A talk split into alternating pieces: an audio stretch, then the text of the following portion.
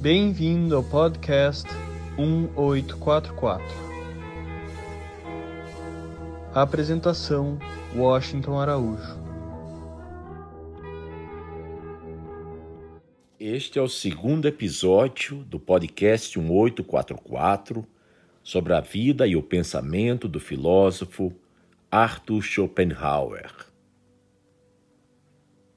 A carta de Johanna a mãe de Arthur Schopenhauer, aprovando que o filho largasse o aprendizado no comércio, tinha grandes sentimentos maternais. A preocupação com o bem dele, o amor, as esperanças. Mas tudo isso com uma condição: que ele ficasse longe dela. Daí a carta dizer para ele mudar de Hamburgo para Gotha e não para a casa dela em Weimar, distante apenas 50 quilômetros. Após aprovar que Arthur deixasse o aprendizado, os sentimentos afetuosos se evaporaram porque ele ficou pouco tempo na escola preparatória de Gotha. Passou seis meses lá e, aos 19 anos, foi expulso por escrever um inteligente, porém cruel poema zombando de um professor. Implorou então a mãe para morar com ela e continuar os estudos em Weimar. Johanna não gostou da ideia. Na verdade, ficava nervosa só de pensar em compartilhar a casa com o filho Arthur. Ele visitou-a algumas vezes nos seis meses que passou em Gotha, causando sempre muito desprazer. As cartas que escreveu para ele após a expulsão da escola são das mais agressivas que uma mãe já mandou para um filho. Vejamos o que ela lhe escreveu. Conheço você. É uma pessoa irritante e agressiva. Acho muito difícil conviver com você. Todas as suas qualidades ficam comprometidas por ser tão inteligente e deixam de ter utilidade no mundo. Você acha defeitos em tudo e em todos, menos em si mesmo, e assim exaspera os que estão por perto. Ninguém quer ser melhorado ou ilustrado à força, muito menos pela pessoa insignificante que você continua sendo. Ninguém aguenta também ser criticado por quem mostra uma tal fraqueza, principalmente em sua insistência em garantir, em tom de oráculo, que as coisas são de determinada forma, sem sequer desconfiar que pode estar errado. Se você não fosse assim, seria apenas ridículo, mas sendo como você é, se torna muito desagradável. Você podia, como milhares de outros estudantes, frequentar a escola e morar em Gotha, mas não quis e foi expulso. Escrever um diário literário como você queria é algo odioso e inútil, porque não se pode pular as páginas escritas ou jogar todo o lixo atrás do fogão como se faz com as páginas impressas. Johanna acabou se conformando com o fato de ter de hospedar o filho enquanto ele se preparava para entrar na universidade, mas escreveu outra carta, caso ele não tivesse entendido a primeira, e mostrou bem sua preocupação. Ela escreveu: Acho melhor dizer-lhe logo o que desejo e o que acho, para que possamos nos entender. Creio que não duvida que gosto muito de você. Mostrei isso e mostrarei enquanto viver. Para ser feliz, preciso saber que você está feliz, embora não precise comprovar. Sempre disse que é difícil conviver com você. Quanto mais o conheço, mais difícil acho. Não vou esconder, já que você é do jeito que é, prefiro qualquer sacrifício a ficar perto de você. O que me afasta não está no seu coração, está fora de você, não dentro. São suas ideias, seu julgamento, seus hábitos. Em uma palavra, não concordamos em nada em relação ao mundo exterior. Olhe, querido Arthur, toda vez que me visitou por poucos dias, tivemos cenas violentas por qualquer motivo. Só voltei a respirar aliviada quando você foi embora, pois sua presença, suas reclamações de coisas que não podem ser mudadas, sua cara zangada, seu mau humor, as opiniões estranhas que tem, tudo isso me deprime e me preocupa e não o ajuda em nada. O raciocínio de Johanna parece claro. Pensava que seria prisioneira do casamento para sempre, mas com a graça dos céus havia escapado dele. Tonta de liberdade, adorava pensar que nunca mais teria de prestar contas a ninguém. Ia viver sua vida, encontrar-se com quem quisesse, ter ligações amorosas, mas jamais se casar e explorar seus valiosos talentos. A possibilidade de perder a liberdade por causa de Arthur era insuportável. Não só era ele uma pessoa muito difícil, controladora, mas filho de seu ex-carcereiro e encarnação viva de muitos defeitos de Heinrich, seu pai. Havia também o problema do dinheiro, que surgiu pela primeira vez quando Arthur, aos 19 anos, acusou a mãe de gastar demais, o que ameaçava a herança que ele receberia aos 21 anos. Johanna irritou-se, garantiu que todos sabiam que ela servia apenas pão com manteiga em seu salão literário e acusou o filho de viver além das posses, frequentando restaurantes caros e tendo aulas de equitação. Às vezes, as discussões sobre dinheiro ficavam insuportáveis. Os sentimentos de Johanna em relação ao filho e à maternidade se refletem em seus romances. Num deles, a heroína, bastante parecida com a autora, perde tragicamente seu verdadeiro amor e se conforma com um marido de boa situação financeira, equilibrado, mas sem amor e às vezes autoritário.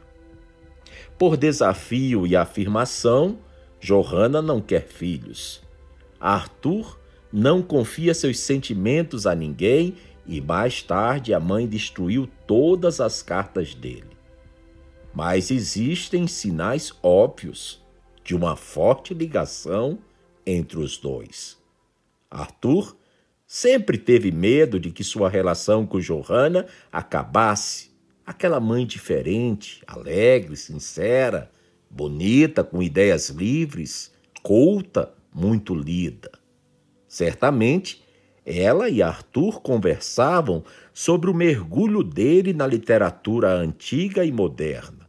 Pode ser que, para ficar junto da mãe, o rapaz de 15 anos tenha preferido fazer a grande viagem pela Europa em vez de se preparar para a universidade.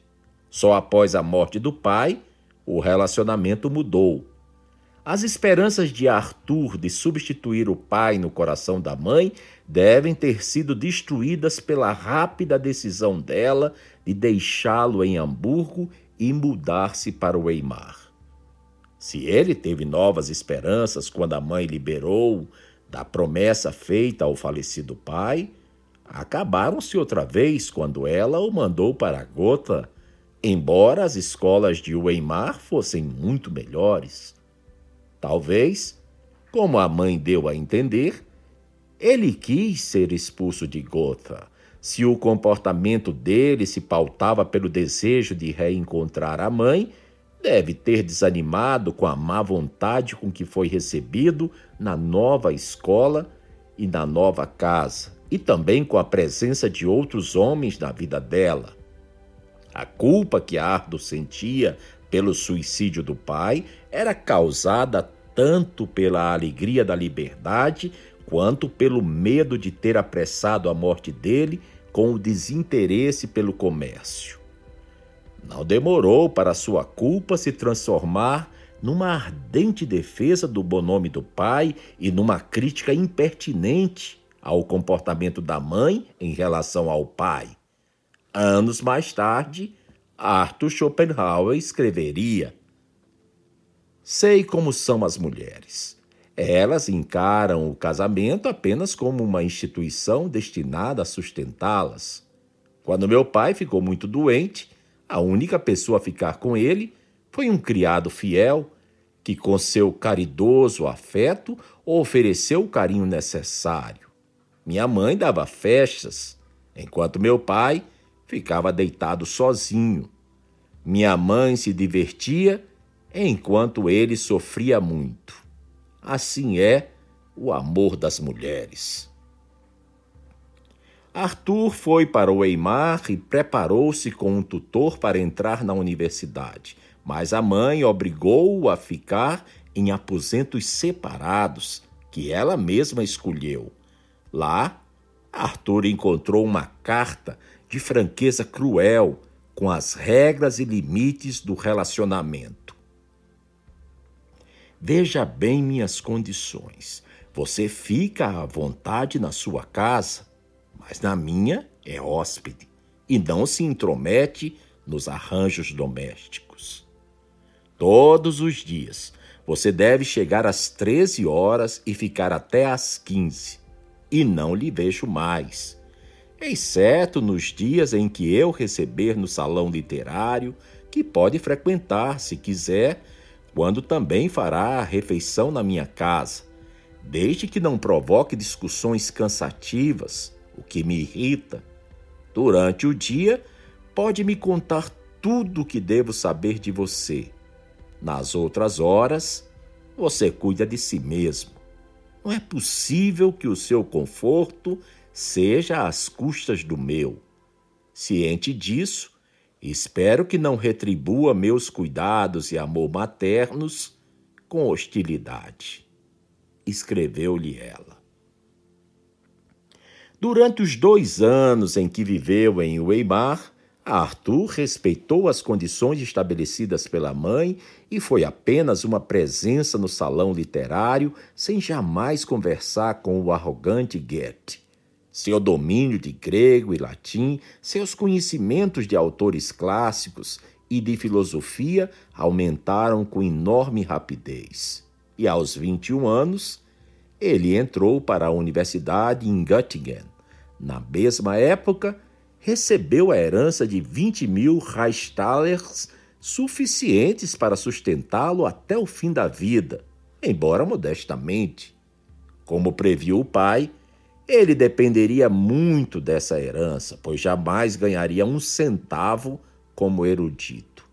Com o tempo, Arthur passou a ver o pai como anjo e a mãe como demônio. Acreditava que o ciúme e a desconfiança do pai em relação à fidelidade da mãe tinham um fundamento e que ela acabaria desrespeitando a memória dele. Em nome do pai, exigiu que ela levasse uma vida calma e isolada e atacou com firmeza os homens que julgava serem pretendentes dela, considerando-os inferiores criaturas produzidas em massa, indignos de substituir o pai. Além de Göttingen, Arthur Schopenhauer estudou na Universidade de Berlim e doutorou-se em filosofia pela Universidade de Jena. Viveu pouco tempo em Berlim devido à iminente guerra contra Napoleão, voltando a morar em Weimar com a mãe. Logo surgiram as mesmas batalhas domésticas, pois ele não só acusava a mãe de mau uso do dinheiro que recebia para cuidar da avó, mas também de manter uma ligação com o amigo Miller Gustenberg. Tornou-se tão agressivo que Johanna foi obrigada a ver Miller só quando o filho não estava em casa. Nesta fase, houve uma conversa, sempre citada, quando deu à mãe uma cópia de sua dissertação de doutorado um brilhante estudo sobre os princípios da causalidade, intitulado Da quádrupla raiz do princípio de razão suficiente. Ao ler o título, Johanna perguntou: Raiz quádrupla? Isso é para o boticário preparar remédios?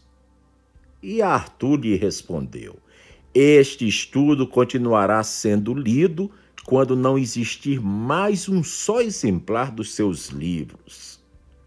Sim, disse Johanna, pois é evidente que os seus escritos jamais sairão da prateleira das livrarias. Arthur era inflexível com os títulos de seus trabalhos, não se preocupando com o fato de serem herméticos. Em vez do título da quádrupla raiz do princípio de razão suficiente, seria bem mais simples dizer uma teoria da explicação. Mesmo assim, até hoje, 200 anos depois, a obra continua em catálogo nas editoras. Poucas dissertações conseguem tal proeza. Arthur continuou tendo discussões acaloradas com a mãe por causa de dinheiro e dos relacionamentos dela, até que Johanna perdeu a paciência. Deixou claro que jamais romperia sua amizade com Miller, nem com ninguém, por causa do filho. Mandou que ele se mudasse, convidou Miller para ocupar os aposentos vagos e escreveu para o filho essa carta fatídica. A porta que você fechou com tanto estrondo ontem, após seu comportamento inconveniente com sua mãe, foi fechada para sempre.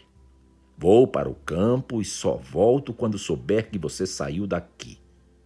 Você ignora o que seja um coração de mãe, quanto mais ele ama, mais sofre com cada golpe dado pela mão que um dia amou.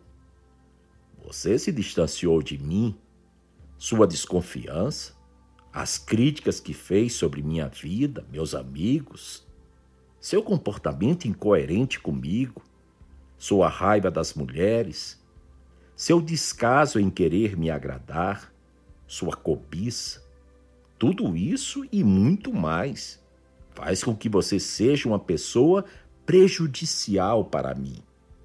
Se eu tivesse morrido e você tivesse de lidar com seu pai, ousaria se comportar como se fosse professor dele? Ou controlar a vida dele, os amigos? Será que sou inferior a seu pai? Será que ele fez mais por você do que eu? Gostou mais de você do que eu? Minha obrigação em relação a você acabou. Deixe seu endereço, mas não me escreva. Não vou mais ler nem responder nenhuma carta sua. Portanto, é o fim. Você me magoou demais. Viva e seja o mais feliz que puder, concluiu ela. Foi mesmo o fim do relacionamento. Johanna viveu mais 25 anos, porém nunca mais mãe e filho se encontraram. Já idoso, ao lembrar dos pais, Arthur Schopenhauer escreveu: A maioria dos homens sente atração por um rosto bonito, e a natureza faz com que as mulheres exibam todo o seu brilho, causem uma sensação. Mas a mesma natureza esconde os muitos demônios imbuídos nas mulheres, tais como os infinitos gastos que fazem os cuidados com os filhos, a teimosia, a obstinação, o fato de ficarem velhas e feias em poucos anos, a desilusão, o adultério, as vontades, os caprichos, os ataques histéricos, o diabo quatro. Por isso, considero o casamento como uma dívida que o homem contrai na juventude e paga na velhice. nada mais consegue assustá-lo ou emocioná-lo. Schopenhauer cortou todos os milhares de fios da vontade que nos ligam ao mundo e nos puxam para frente e para trás, cheios de ansiedade, carência, raiva e medo, um sofrimento constante. Sorri e olha calmamente para trás para a ilusão do mundo, indiferente como um jogador de xadrez no final de uma partida. Ele escreveu também essas duas frases. A flor respondeu: Bobo, acha que abro minhas pétalas para que vejam? Não faço isso para os outros, é para mim mesma, porque gosto. Minha alegria consiste em ser e desabrochar. A alegria e despreocupação da nossa juventude deve-se em parte ao fato de estarmos subindo a montanha da vida e não vermos a morte que nos aguarda do outro lado. No início de sua didática, os terapeutas aprendem a se focar na responsabilidade dos pacientes em relação aos dilemas da vida. Sabemos que terapeutas maduros não aceitam relatos de pacientes afirmando que receberam maus tratos, pois acreditam que, de certa forma, as pessoas são coautoras do ambiente onde vivem e que as relações são sempre recíprocas. Mas o que dizer do relacionamento do jovem Arthur Schopenhauer com seus pais? Sem dúvida, esse relacionamento foi determinado primeiro pelos pais, que formaram Arthur e eram, afinal de contas, adultos. Mas a contribuição dada por Arthur não pode ser desprezada. Havia algo original, inseparável e obstinado no temperamento dele que, desde criança, provocava reações em Johanna e em outras pessoas. Arthur não costumava suscitar reações carinhosas, generosas e alegres. Quase todo mundo reagia de forma crítica e defensiva. Talvez isso tenha sido consequência da conturbada gravidez que Johanna teve. Ou talvez a carga genética tenha tido papel principal no desenvolvimento dele. A estirpe Schopenhauer tinha vários casos de distúrbios psicológicos. O pai de Arthur sofreu anos de depressão crônica, ansiedade, obstinação, distanciamento e não conseguia desfrutar a vida, até se suicidar. O avô materno de Arthur era violento, instável e acabou sendo internado.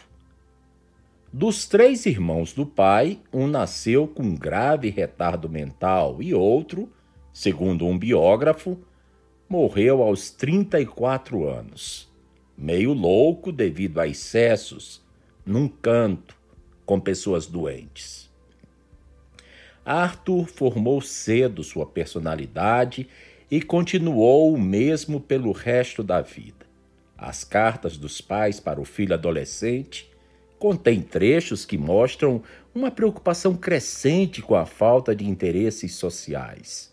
A mãe, por exemplo, escreveu: Embora eu não dê qualquer importância à etiqueta rígida, também não aprecio uma pessoa dura, incapaz de se divertir.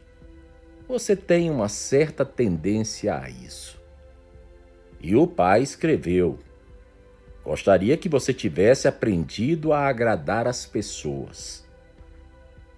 Os diários de viagem do jovem Arthur Schopenhauer mostram o adulto que iria ser adolescente. Ele tinha uma capacidade precoce, segundo esses diários, de se distanciar e ver as coisas por uma perspectiva cósmica. Ao descrever o retrato a óleo de um almirante holandês, diz Arthur: Ao lado do quadro estão os símbolos de sua vida: a espada, a capa, o colar de honra que ele usou e, finalmente, a bala de revólver que fez tudo isso perder a utilidade para ele. Como filósofo maduro, Schopenhauer se orgulhava da capacidade de ter uma visão objetiva, ou como ele diz, de ver o mundo pela outra ponta do telescópio. O prazer de ver o mundo do alto já faz parte de seus primeiros comentários sobre alpinismo.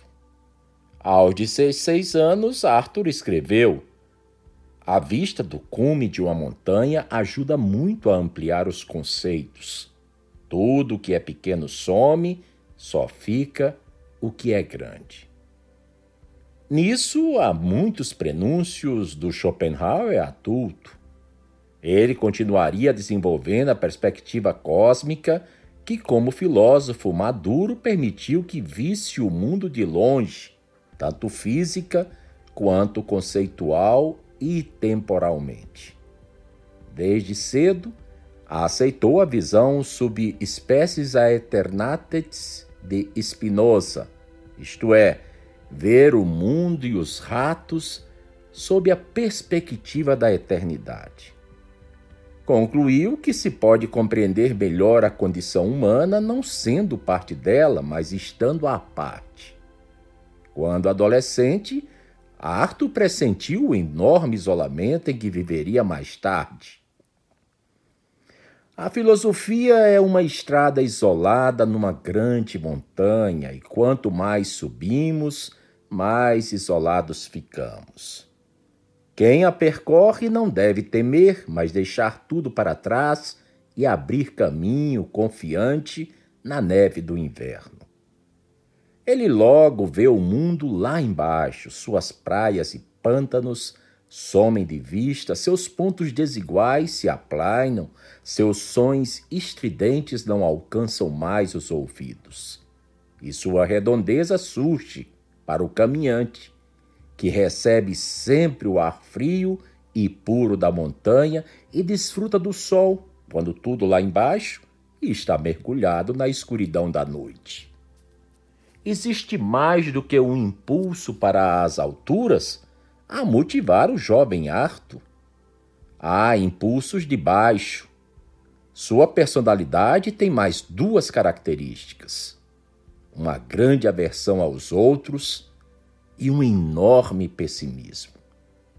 Se, por um lado, Arthur sentia atração pelas alturas, as paisagens distantes e a perspectiva cósmica era bastante evidente que rejeitava a proximidade com os outros.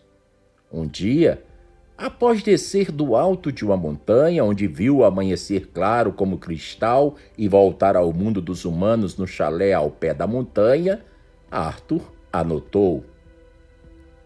Entramos num aposento onde havia criados bêbados e foi insuportável. O calor animalesco deles exalava uma quentura ardente. Seus diários de viagem são cheios de desprezo e ironia Sobre uma cerimônia religiosa protestante, Arthur escreveu: O canto estridente da multidão doeu nos meus ouvidos e ri muito de um sujeito que berrava de boca escancarada. Da cerimônia numa sinagoga. Dois meninos ao meu lado me fizeram sair do sério com seus trinados de boca aberta e cabeça jogada para trás pareciam estar gritando comigo. Um grupo de nobres ingleses parecia para ele rústicas prostitutas disfarçadas. O rei da Inglaterra, em suas palavras, é um velho bonito, mas a rainha é insuportavelmente feia. O imperador e a imperatriz da Áustria, em suas palavras, usavam trajes excessivamente modestos. Ele é magérrimo, com uma cara tão idiota que dá a impressão de ser alfaiate e não imperador. Um colega de escola, notando a inclinação misântropa de Arthur, escreveu para ele na Inglaterra: Lastimo que sua estada tenha feito você odiar o país inteiro. esse jovem irônico e irreverente iria se tornar o homem amargo e mal-humorado que costumava se referir aos humanos como bípedes, e iria concordar com a frase de Tomás de Kempis: Sempre que me misturo aos homens, fico menos humano. Será que esses traços impediram que Arthur Schopenhauer fosse o olho atento do mundo? O jovem Arthur previu o problema e escreveu um recado para si mesmo quando velho. Repare se seus julgamentos objetivos não são, no fundo, subjetivos. Como veremos, apesar da intenção e disciplina, ele nem sempre seguiu seu bom conselho de jovem. Ele diz: Feliz é o homem que consegue evitar a maioria de seus semelhantes. Depois da sua mãe, a mulher mais presente na vida de Arthur Schopenhauer foi uma costureira reclamona chamada Caroline Marquet. Quase todas as biografias de Schopenhauer assinalam o encontro dos dois em 1823, numa escada mal iluminada do prédio em Berlim onde moravam. Ele tinha então 35 anos e ela 45. Caroline estava conversando com três amigas em seu apartamento. Irritado com a tagarelice barulhenta das mulheres, o vizinho Arthur escancarou a porta de seu apartamento e acusou-as de invadir a privacidade dele, já que aquela antessala era, tecnicamente, parte do seu apartamento. Mandou ríspido que saíssem dali. Caroline se recusou e Arthur empurrou-a, chutando e gritando escada abaixo. Ela subiu de novo a escada, desafiadora, e ele a expulsou outra vez com mais força. Caroline processou, acusando-o de empurrá-la na escada, causando ferimentos graves que resultaram em tremores e paralisia. Arthur ficou muito assustado com o processo, pois sabia que não ia ganhar dinheiro com suas atividades intelectuais e guardava cuidadosamente a herança do pai. Quando seu dinheiro corria perigo, ele ficava, como disse seu editor, um cachorro preso. Certo de que Caroline Marquet era uma enganadora oportunista, empenhou-se em lutar contra a acusação usando todos os recursos cabíveis. O amargo processo levou seis anos e Arthur foi condenado a pagar 60 talers por ano até Caroline se restabelecer. Na época, uma criada ou cozinheira recebia 20 talers por ano, mais casa e comida. Arthur achava que Caroline era esperta o suficiente para sofrer de tremores enquanto recebesse o dinheiro. E assim foi ele continuou a pagar até ela morrer, 26 anos depois. Quando recebeu a cópia do atestado de óbito, rabiscou no papel em latim: Obiti annus, habiti onus. O velho morre, o peso acaba. Outras mulheres existiram na vida de Arthur Bem, ele jamais se casou, mas estava longe de ser casto. Na primeira metade da vida, teve intensa atividade amorosa, talvez até exagerada. Antimé, o amigo de infância que o conheceu no Havre, na França, estivera em Hamburgo durante o aprendizado comercial de Arthur e os dois passavam as noites à procura de aventuras amorosas sempre com mulheres de classes sociais inferiores, criadas, atrizes, coristas de teatro. Se não tinham sucesso, terminavam se consolando nos braços de uma prostituta. A Arthur não tinha tato Nem sedução, nem alegria. Era um conquistador incompetente e precisou de muitos conselhos diante de mim. As inúmeras vezes em que foi rejeitado fizeram com que ligasse o desejo sexual ao sentimento de humilhação. Ele detestava sentir desejo e, em anos posteriores, comentou muito a degradação que era mergulhar naquela vida animalesca. Não é que ele não desejasse as mulheres, e foi claro, eu gostava muito delas. Se elas tivessem apenas me aceitado. Sua história de amor mais triste ocorreu quando ele tinha 43 anos de idade, e foi quando tentou cortejar Flora Wise, uma linda jovem de 17 anos apenas.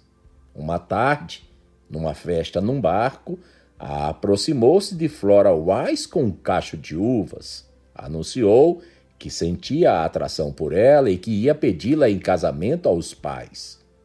O pai de Flora ficou pasmo com a proposta e disse: Ela não passa de uma criança. E deixou a decisão por conta da filha.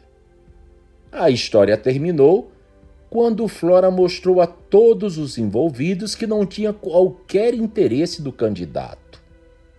Décadas mais tarde, a sobrinha de Flora Wise perguntou à tia sobre o encontro com o famoso filósofo e anotou a resposta em seu diário. Ah, me deixa em paz com esse velho Schopenhauer. Por insistência da sobrinha, Flora contou das uvas que ganhou dele e disse: Mas eu não queria as uvas. Fiquei irritada porque o velho Schopenhauer tinha tocado nelas e joguei-as na água. Não há qualquer prova de que Arthur tenha tido um caso com uma mulher que respeitasse. Certa vez, a irmã Adele Schopenhauer recebeu uma carta em que ele anunciava dois casos de amor sem amor e respondeu numa das poucas vezes em que fizeram comentários pessoais. Espero que você não perca a capacidade de estimar uma mulher quando lidar com as vulgares e simples do meu sexo e que o céu faça com que um dia encontre uma pela qual consiga sentir algo mais profundo do que essas paixões. Ao te, aos 33 anos de idade, Arthur iniciou um relacionamento intermitente que durou uma década com uma jovem corista de Berlim chamada Caroline Richter-Medon, que costumava ter casas com vários homens ao mesmo tempo. Arthur não se opunha a isso e escreveu. E contra a natureza da mulher limitar-se a um só homem no curto período de seu florescer, isso é contra sua natureza. Esperam que ela guarde para um homem o que ele não pode usar e que vários outros desejam. Arthur era contra a monogamia também para os homens. Numa certa fase da vida, os homens têm demais e, no fim, muito pouco. Passam a metade da vida lidando com prostitutas e a outra metade sendo cornos. Quando Arthur mudou-se de Berlim para Frankfurt, convidou Caroline para ir, mas ela não quis deixar o filho natural, que ele insistia não ser dele. Após uma curta troca de cartas, a relação terminou para sempre.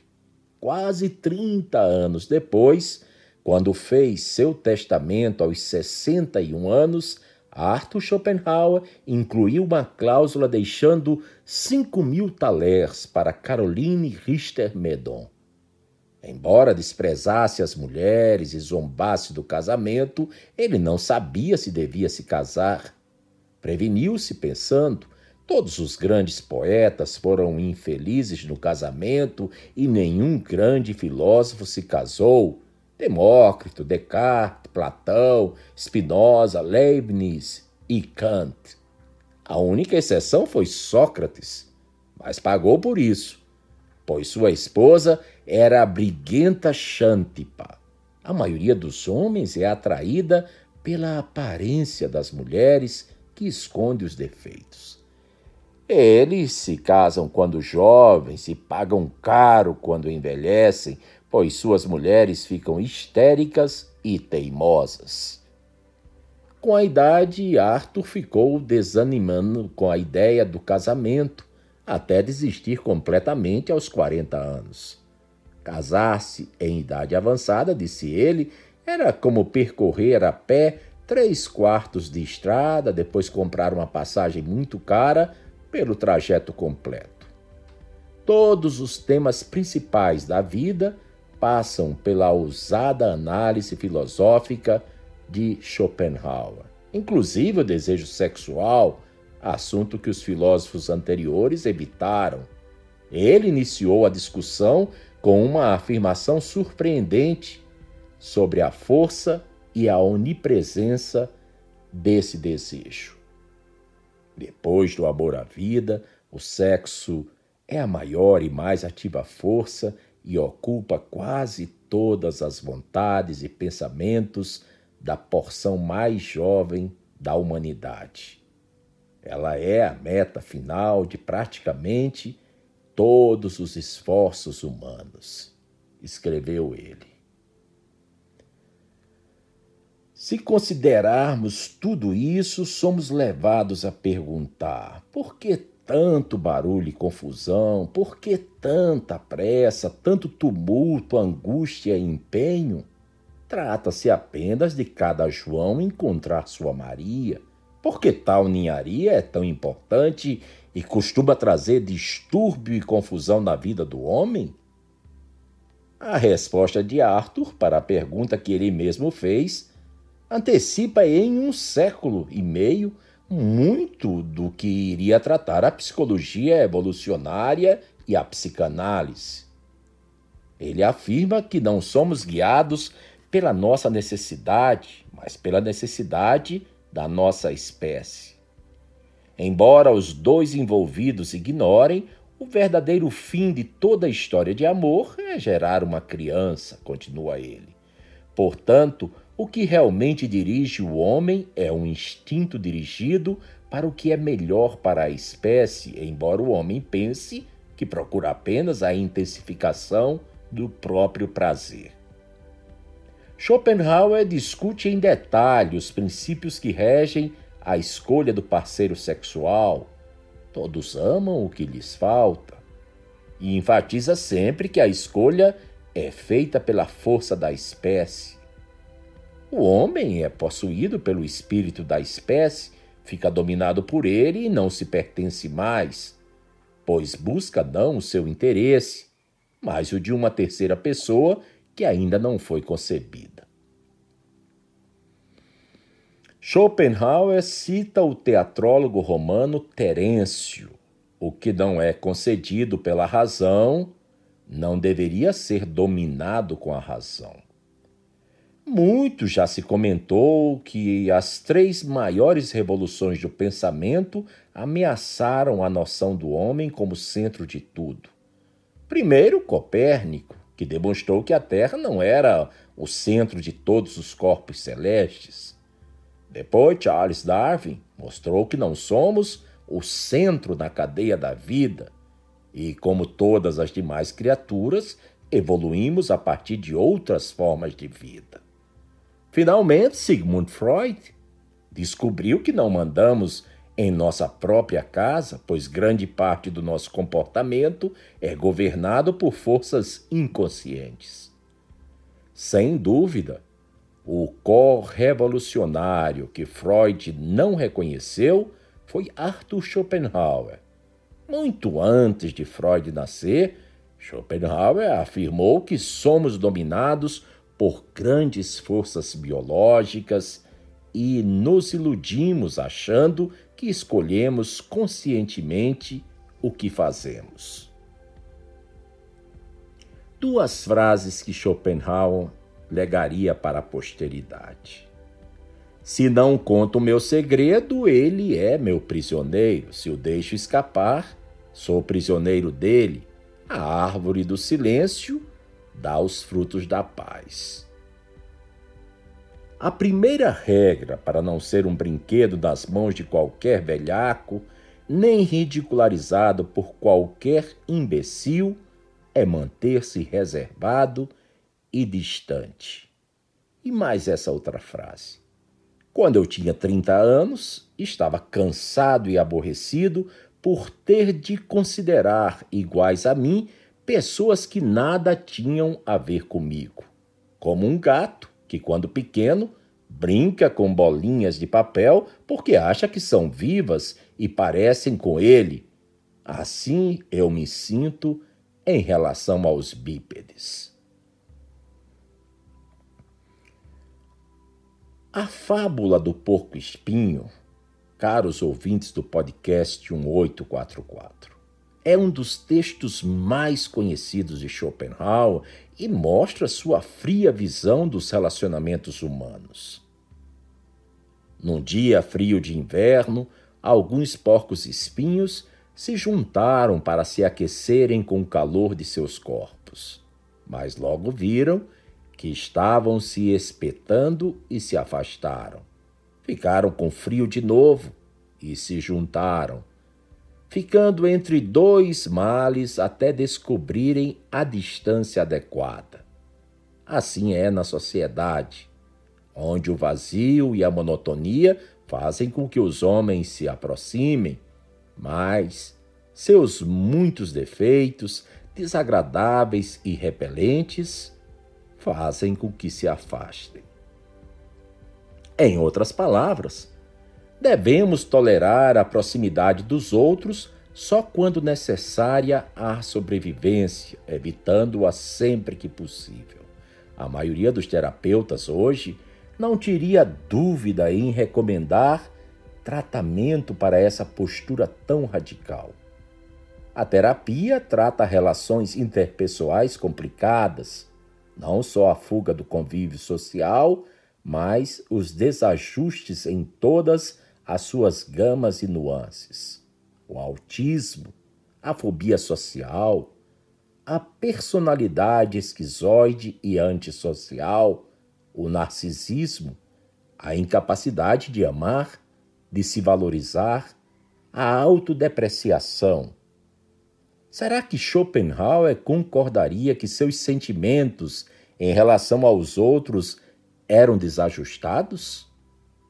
Dificilmente. Seu comportamento estava tão entranhado, tão profundamente arraigado, que jamais o considerou uma deficiência. Pelo contrário, julgava que sua aversão às pessoas e seu isolamento eram uma qualidade.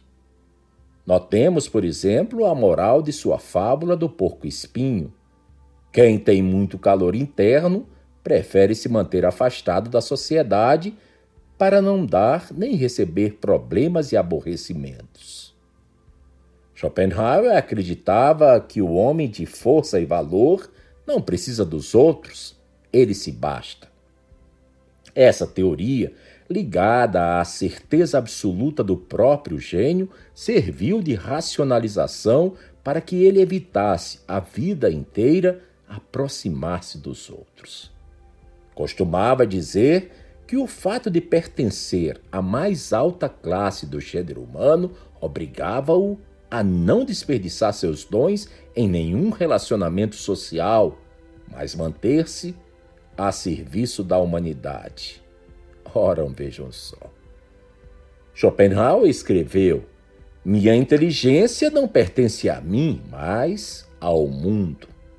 Muito do que escreveu sobre sua fantástica inteligência é tão exagerado, fantástica inteligência, que ele poderia bem ser considerado convencido, caso não fosse realmente brilhante. Quando decidiu ser erudito, seus notáveis dons intelectuais ficaram evidentes para todos os próximos. Os tutores, por exemplo, que o prepararam para a universidade, ficaram perplexos com seu desenvolvimento precoce. O único homem do século XIX a quem Schopenhauer se comparava intelectualmente era Goethe que acabou respeitando a capacidade dele. Goethe havia ignorado o jovem Arthur quando frequentava os salões literários da mãe e se preparava para a universidade. Mais tarde, Johanna pediu ao poeta uma carta de recomendação para o filho se matricular na universidade. E Goethe manteve a reserva no bilhete que escreveu para um velho amigo, professor de grego. O jovem Schopenhauer parece ter mudado algumas vezes de estudos e interesses. Você poderá avaliar o quanto ele conseguiu em cada disciplina se, a despeito de sua amizade por mim, lhe conceder uma hora de seu tempo. Anos depois, ao ler a dissertação de doutorado de Arthur, então com 26 anos, Goethe ficou tão impressionado que, quando o rapaz voltou ao Weimar, mandou várias vezes seu criado buscá-lo para longas discussões. Queria ouvir a opinião de alguém sobre sua teoria das cores, trabalho que lhe custou muito esforço. Embora Schopenhauer não conhecesse nada do tema, Goethe achava que valeria a pena discutir por sua rara inteligência. E recebeu mais do que pediu. A princípio, Schopenhauer ficou muito honrado, gostou do elogio e escreveu para seu professor em Berlim. Seu amigo, nosso grande Goethe, é bom, calmo e simpático. Que seu nome seja louvado para sempre. Semanas depois, porém, os dois discordaram. Arthur disse que Goethe fez observações curiosas sobre a visão, mas errou em vários pontos importantes e não conseguiu criar uma teoria ampla da cor. Arthur interrompeu seus escritos e desenvolveu sua própria teoria, divergindo de Goethe em partes importantes, e publicou-a em 1816. A ousadia de Schopenhauer dilapidou a relação com Goethe, que comentou o fim da amizade em seu diário com essas palavras. Concordamos em vários pontos, mas a separação era inevitável, como dois amigos que percorrem juntos um bom pedaço e se despedem porque um vai para o norte e outro para o sul e logo se perdem de vista.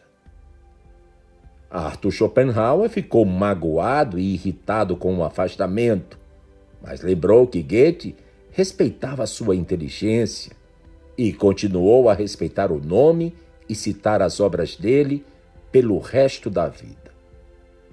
O filósofo tinha muito a dizer da diferença entre o homem de gênio e o homem de talento além de comentar que o homem de talento atinge um alvo que os outros não conseguem, enquanto o gênio atinge um alvo que os outros não conseguem ver. Disse que o homem de talento é moldado conforme as necessidades da época e capaz de atender tais necessidades. Mas a geração seguinte de leitores já não conhece sua obra Estaria Arthur se referindo aos filhos, aos livros da, da sua mãe? O homem de gênio brilha no seu tempo como um cometa entre os planetas. Não pode seguir lado a lado na cultura, mas bem à frente dela.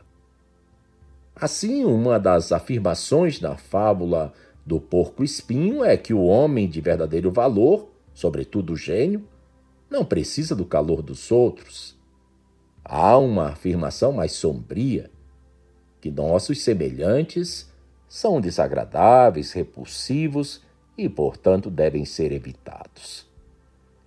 Essa postura misântropa está em todos os escritos de Arthur Schopenhauer, que são cheios de escárnio e ironia. Vejamos o início de seu criterioso ensaio da doutrina da indestrutibilidade pela morte de nossa verdadeira natureza.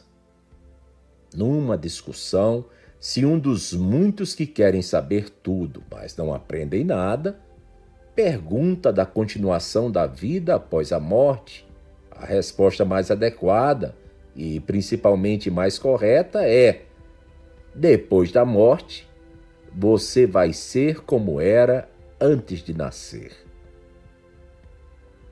O ensaio segue com uma fascinante e incisiva análise da impossibilidade de dois tipos de nada e oferece conclusões para todos que algum dia pensaram na morte. Mas por que começar o ensaio com uma agressão gratuita a um dos muitos que querem saber tudo, mas não aprendem nada? Por que manchar pensamentos sublimes com críticas mesquinhas? Esse contraste dissonante existe em toda a obra de Schopenhauer. Que desapontamento encontrar um pensador tão importante, mas tão agressivo, com tanta visão e ao mesmo tempo tão cego. Em seus escritos, Schopenhauer lamenta qualquer hora desperdiçada no convívio ou em conversa com outros. Ele diz: É melhor não dizer nada do que ter um diálogo estéril e burro em conversas com os bípedes. Lamenta também ter procurado a vida inteira um verdadeiro ser humano, mas encontrado apenas miseráveis canalhas de inteligência limitada, mau coração e espírito mesquinho. Isso exceto Goethe, a quem sempre poupou de tais ataques.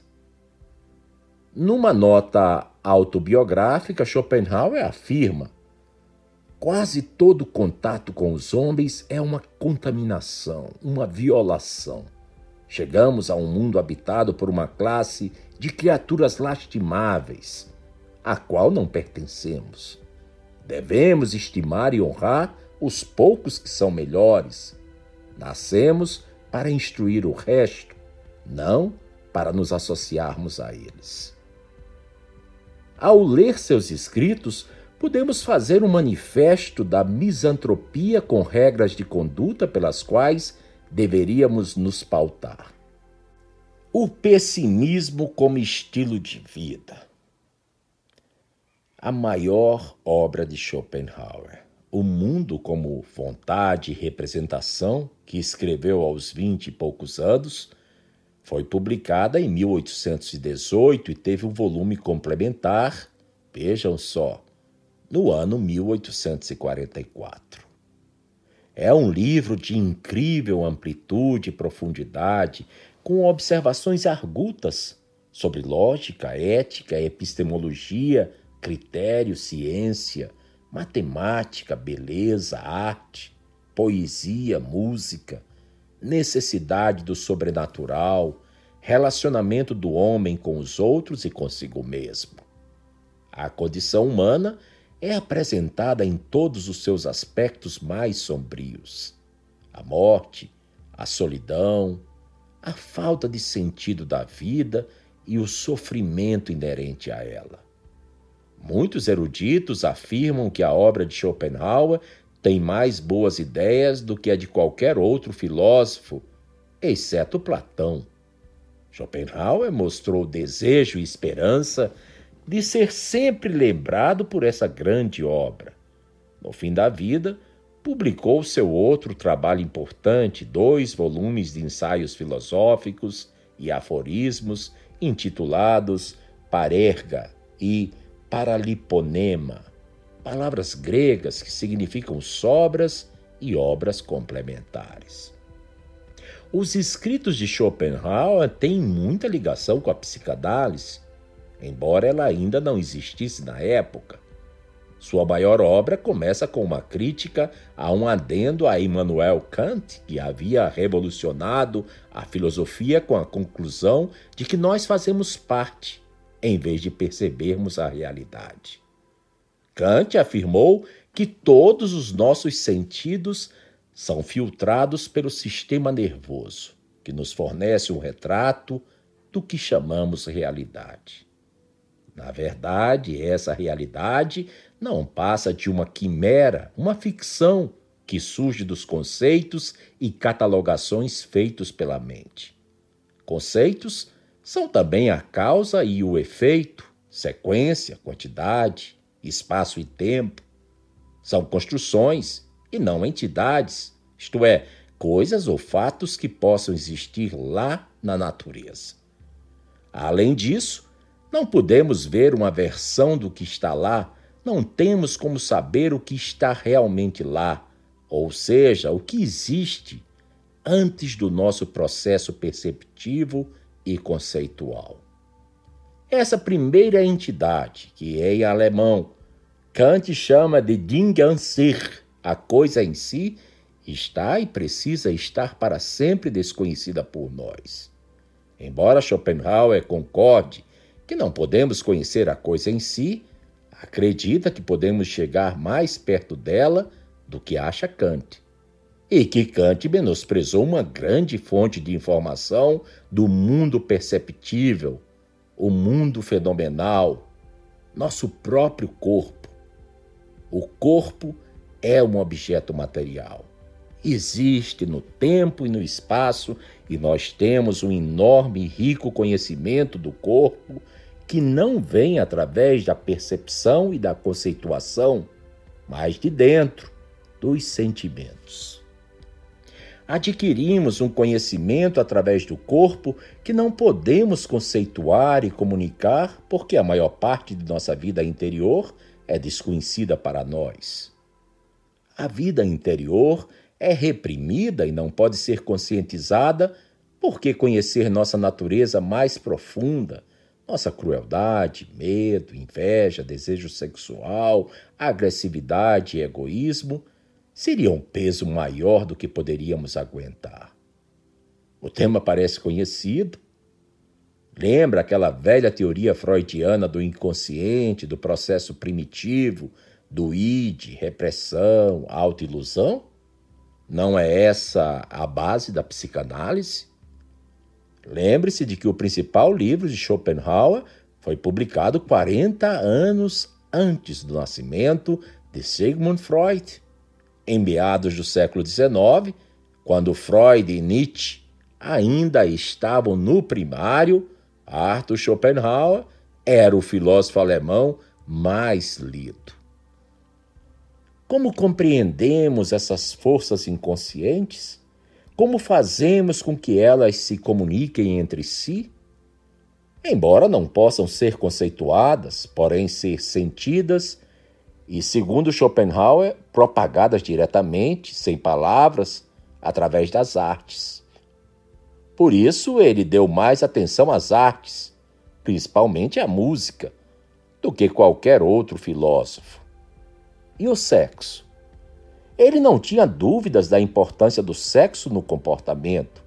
Nesse ponto também, Schopenhauer foi um ousado pioneiro, pois nenhum filósofo antes teve a ideia ou a coragem de escrever sobre a importância fundamental do sexo para a nossa vida interior. E a religião? Schopenhauer foi o primeiro grande filósofo a construir seu pensamento com base no ateísmo. Ele negava o sobrenatural com clareza e veemência, afirmando que vivemos apenas no tempo e no espaço e que todo o imaterial é fácil e inútil. Filósofos como Hobbes, Hume e até Kant demonstraram tendências agnósticas, mas não ousaram afirmar sua descrença. No mínimo, porque viviam do salário das empresas públicas e universidades aonde trabalhavam e, portanto, eram proibidos de expressar qualquer sentimento antirreligioso. Schopenhauer jamais foi nem precisou ser empregado de nada nem de ninguém, tendo assim liberdade para escrever o que quisesse. Exatamente pelo mesmo motivo, um século e meio depois, Spinoza recusou convites para assumir altos cargos em universidades, continuando a trabalhar como polidor de lentes. Qual a conclusão de Schopenhauer sobre o conhecimento do corpo? Foi que nós e toda a natureza temos uma força primal incansável, insaciável, que ele chamou a vontade. Escreveu: Para todo lugar que olhamos, vemos um esforço que representa o cerne de tudo. E em que consiste o sofrimento? É a luta para vencer o obstáculo que fica entre a vontade e a meta. O que é felicidade? É atingir a meta, concluiu Schopenhauer. Para cada desejo consciente, existem dez aguardando no inconsciente. A vontade não cessa de nos dirigir, pois assim que um desejo é alcançado, há outro e mais outro pela vida afora. Às vezes, Schopenhauer lembra os mitos gregos de Ixião na roda ou de Tântalo para explicar o dilema da existência humana. Ixião foi o rei que traiu Júpiter, sendo, por isso, condenado a ficar preso para sempre numa roda de fogo que girava no ar. Tântalo ousou desafiar Júpiter e, por seu orgulho, foi obrigado a sofrer tentações, mas jamais se satisfazer. Schopenhauer acreditava que a vida é uma roda de carência seguida de saciedade. Ficamos satisfeitos quando saciados? Por pouco tempo. Quase em seguida somos invadidos pelo tédio e obrigados a agir para escapar do horror do tédio. Trabalho, preocupação, cansaço, problemas é o que enfrentamos quase a vida inteira. Mas se todos os desejos fossem satisfeitos de imediato, com o que as pessoas se ocupariam e como passariam o tempo. Suponhamos que a raça humana fosse transferida para utopia, lugar onde tudo cresce sem precisar ser plantado, e os pombos voam assados ao ponto, onde todo homem encontra sua amada na hora e não tem dificuldade em continuar com ela. As pessoas então morreriam de tédio, se enforcariam se estrangulariam ou se matariam e assim sofreriam mais do que já sofrem por natureza. Foi assim que concluiu Schopenhauer essa questão. Por que o tédio é ruim? Porque lutamos para afastá-lo? Porque é um estado do qual não conseguimos nos livrar e que vem logo mostrar verdades subjacentes e desagradáveis sobre a vida a nossa insignificância, a falta de sentido da vida, nossa inexorável caminhada rumo à velhice e à morte. Portanto, o que é a vida senão um ciclo infinito de querer, satisfazer, entediar-se e depois querer de novo? Essa sequência vale para todas as formas de vida? é pior para os humanos, de Schopenhauer, pois à medida que a inteligência aumenta, cresce também a intensidade do sofrimento. Existe alguém feliz? É possível ser feliz algum dia? Schopenhauer acredita que não.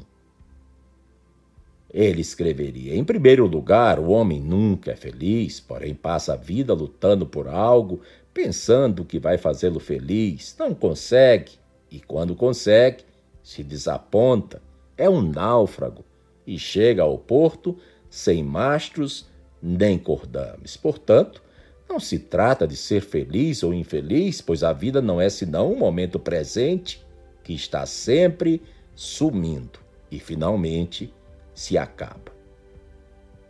A vida, que consiste numa descida trágica e inevitável, não só é brutal, mas inteiramente excêntrica.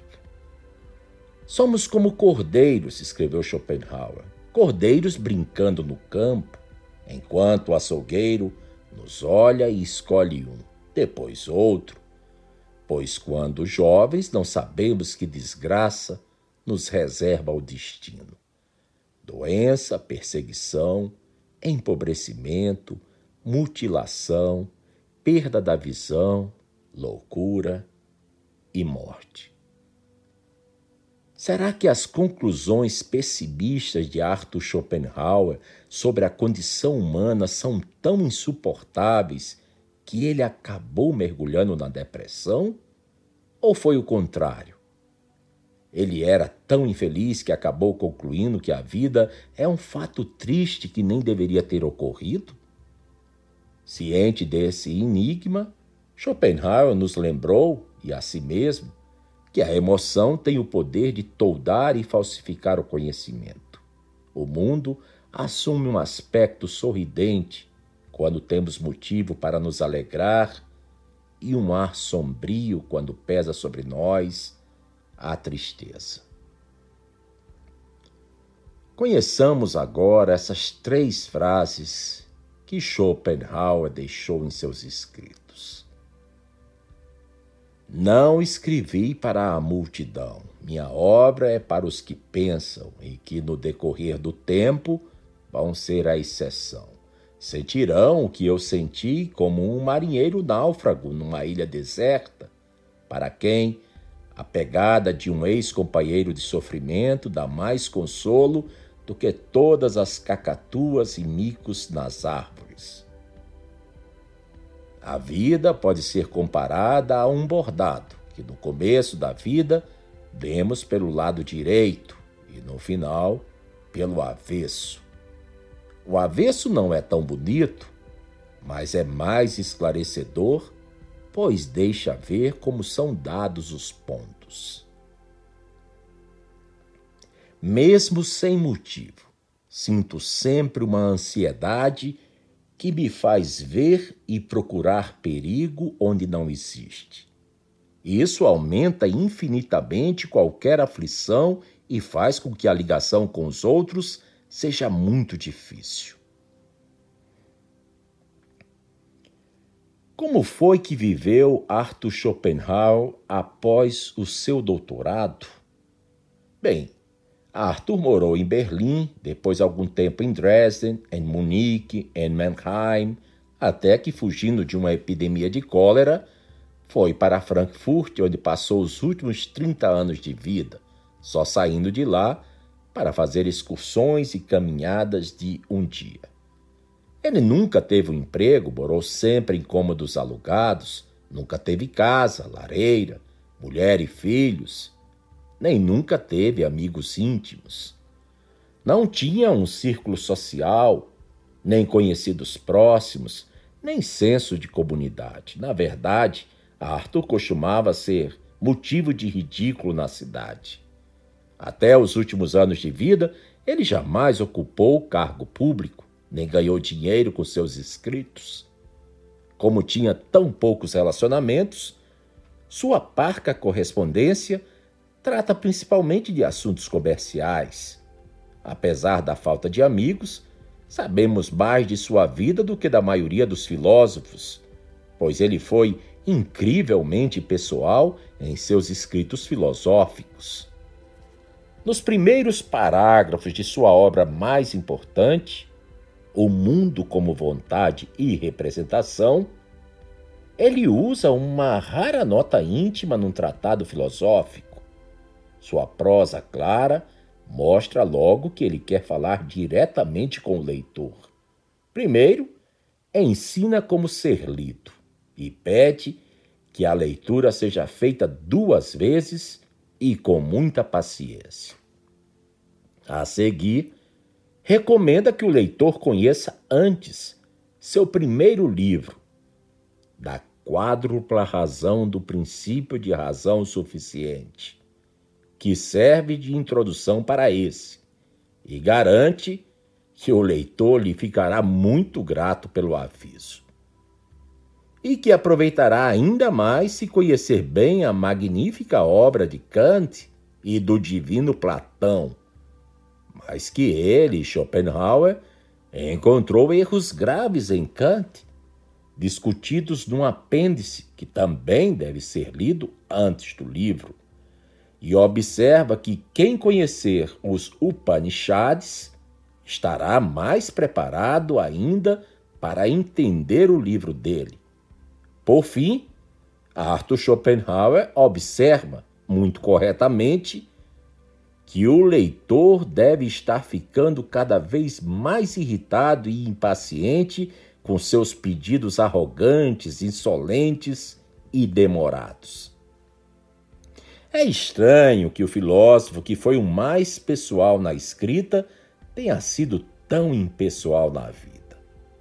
Além das referências em sua obra, Schopenhauer mostra muito de si mesmo num texto autobiográfico com título em grego, que significa Meu Respeito. Manuscrito envolto em mistério e controvérsia, cuja estranha história é a seguinte. Já idoso, Schopenhauer teve um pequeno círculo de entusiastas, os apóstolos, aos quais suportava, mas não respeitava e nem gostava. Essas pessoas ouviram-no falar com frequência de A Meu Respeito. Sim, o nome dessa obra em grego, a tradução é A Meu Respeito. Que se trata de um diário autobiográfico onde ele anotou fatos sobre si mesmo nos últimos 30 anos. Mas quando Schopenhauer morreu, ninguém encontrou o diário. Depois de muito procurar, os seguidores perguntaram ao testamenteiro Wilhelm Gwiner sobre o documento perdido e foram informados que o filósofo mandou queimá-lo assim que morresse. Pouco tempo depois, Gwiner lançou a primeira biografia de Schopenhauer, onde os apóstolos reconheceram trechos do diário em citações literais ou em paráfrases. Teria Gwiner copiado o manuscrito antes de queimá-lo? Ou teria apenas roubado para usar na biografia?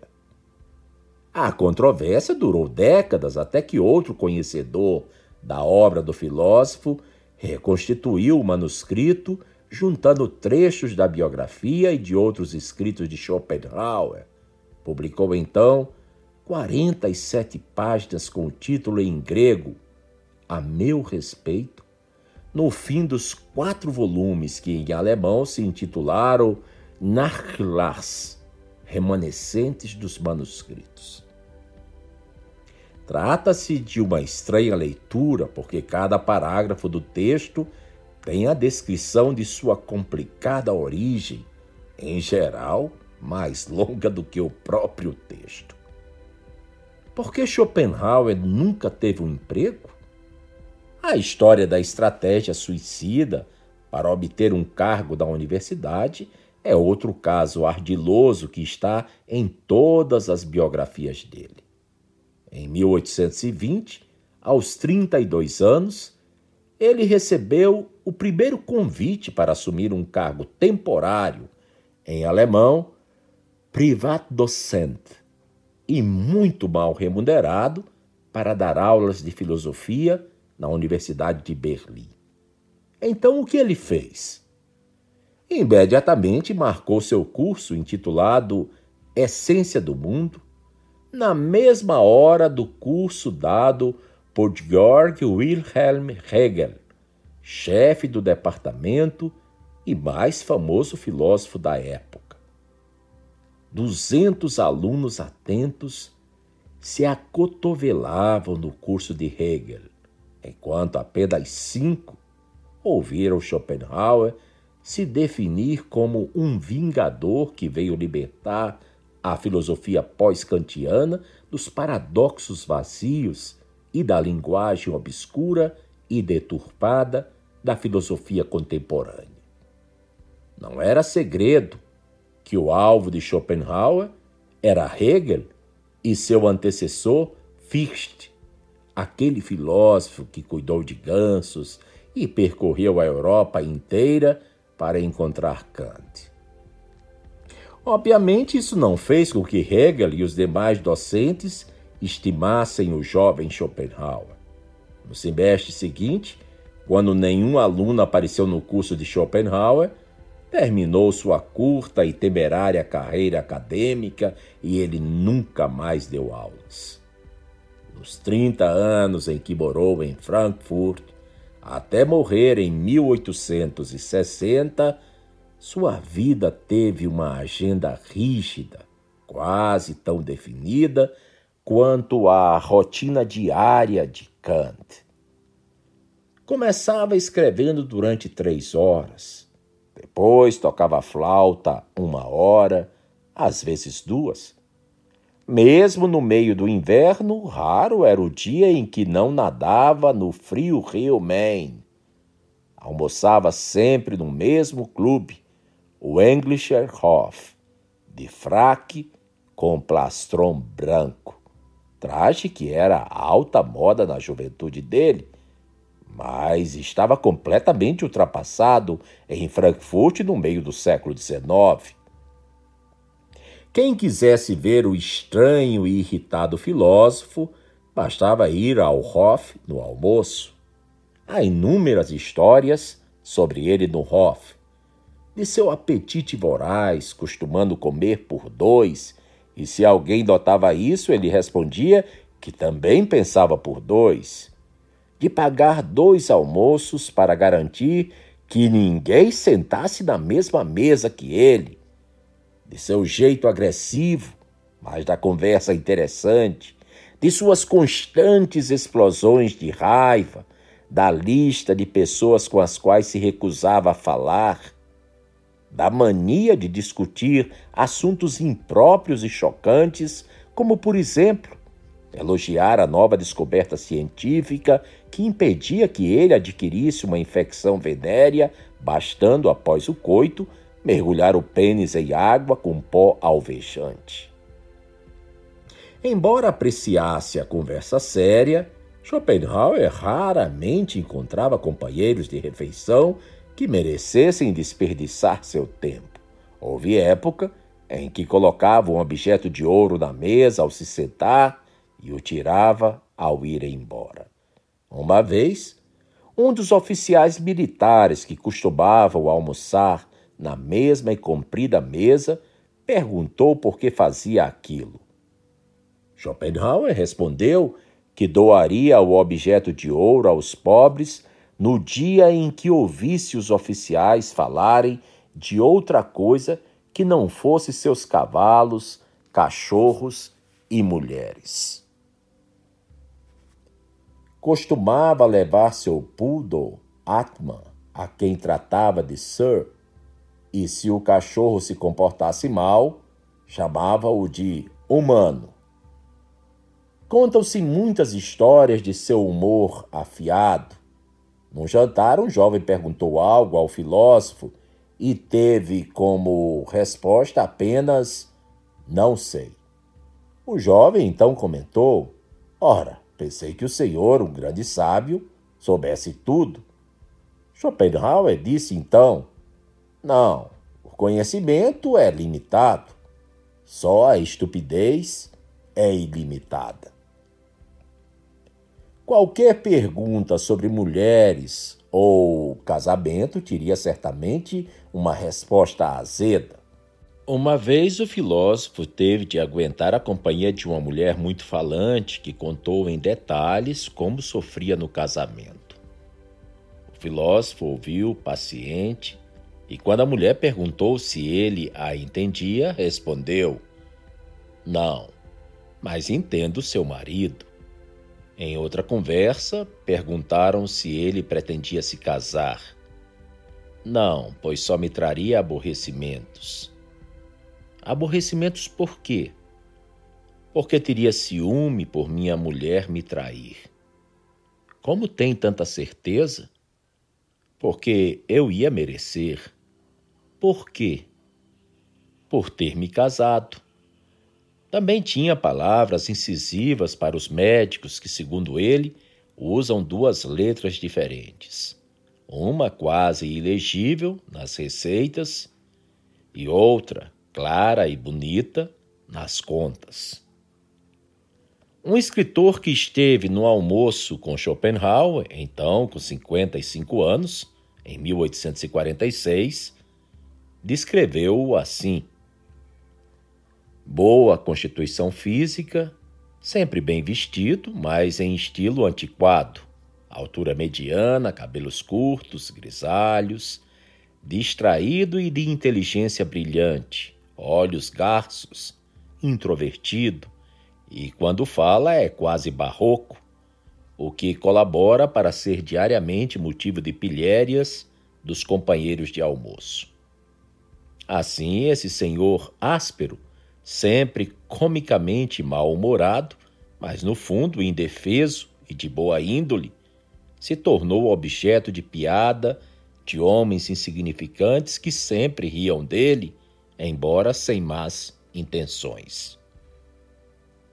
Depois do almoço, Schopenhauer costumava dar uma longa caminhada, sempre falando alto, sozinho ou conversando com o cachorro, o que fazia as crianças zombarem dele. Passava as tardes lendo sem jamais receber visitas. Não há prova de nenhuma ligação romântica nos anos em que viveu em Frankfurt, e em 1831, aos 43 anos, escreveu em A Meu Respeito só como celibatário pode-se assumir o risco de viver sem trabalho e com pouca renda. Depois da briga de mãe e filho, quando ele tinha 29 anos, os dois só se viram 20 anos depois, em 1813, trocando algumas cartas de negócios até 1835, quando ela faleceu. Uma vez, quando ele esteve doente, a mãe fez um raro comentário pessoal. Dois meses no quarto sem ver uma só pessoa. Meu filho, isso não é bom e me deixa triste. Ninguém pode, nem deve, se isolar assim.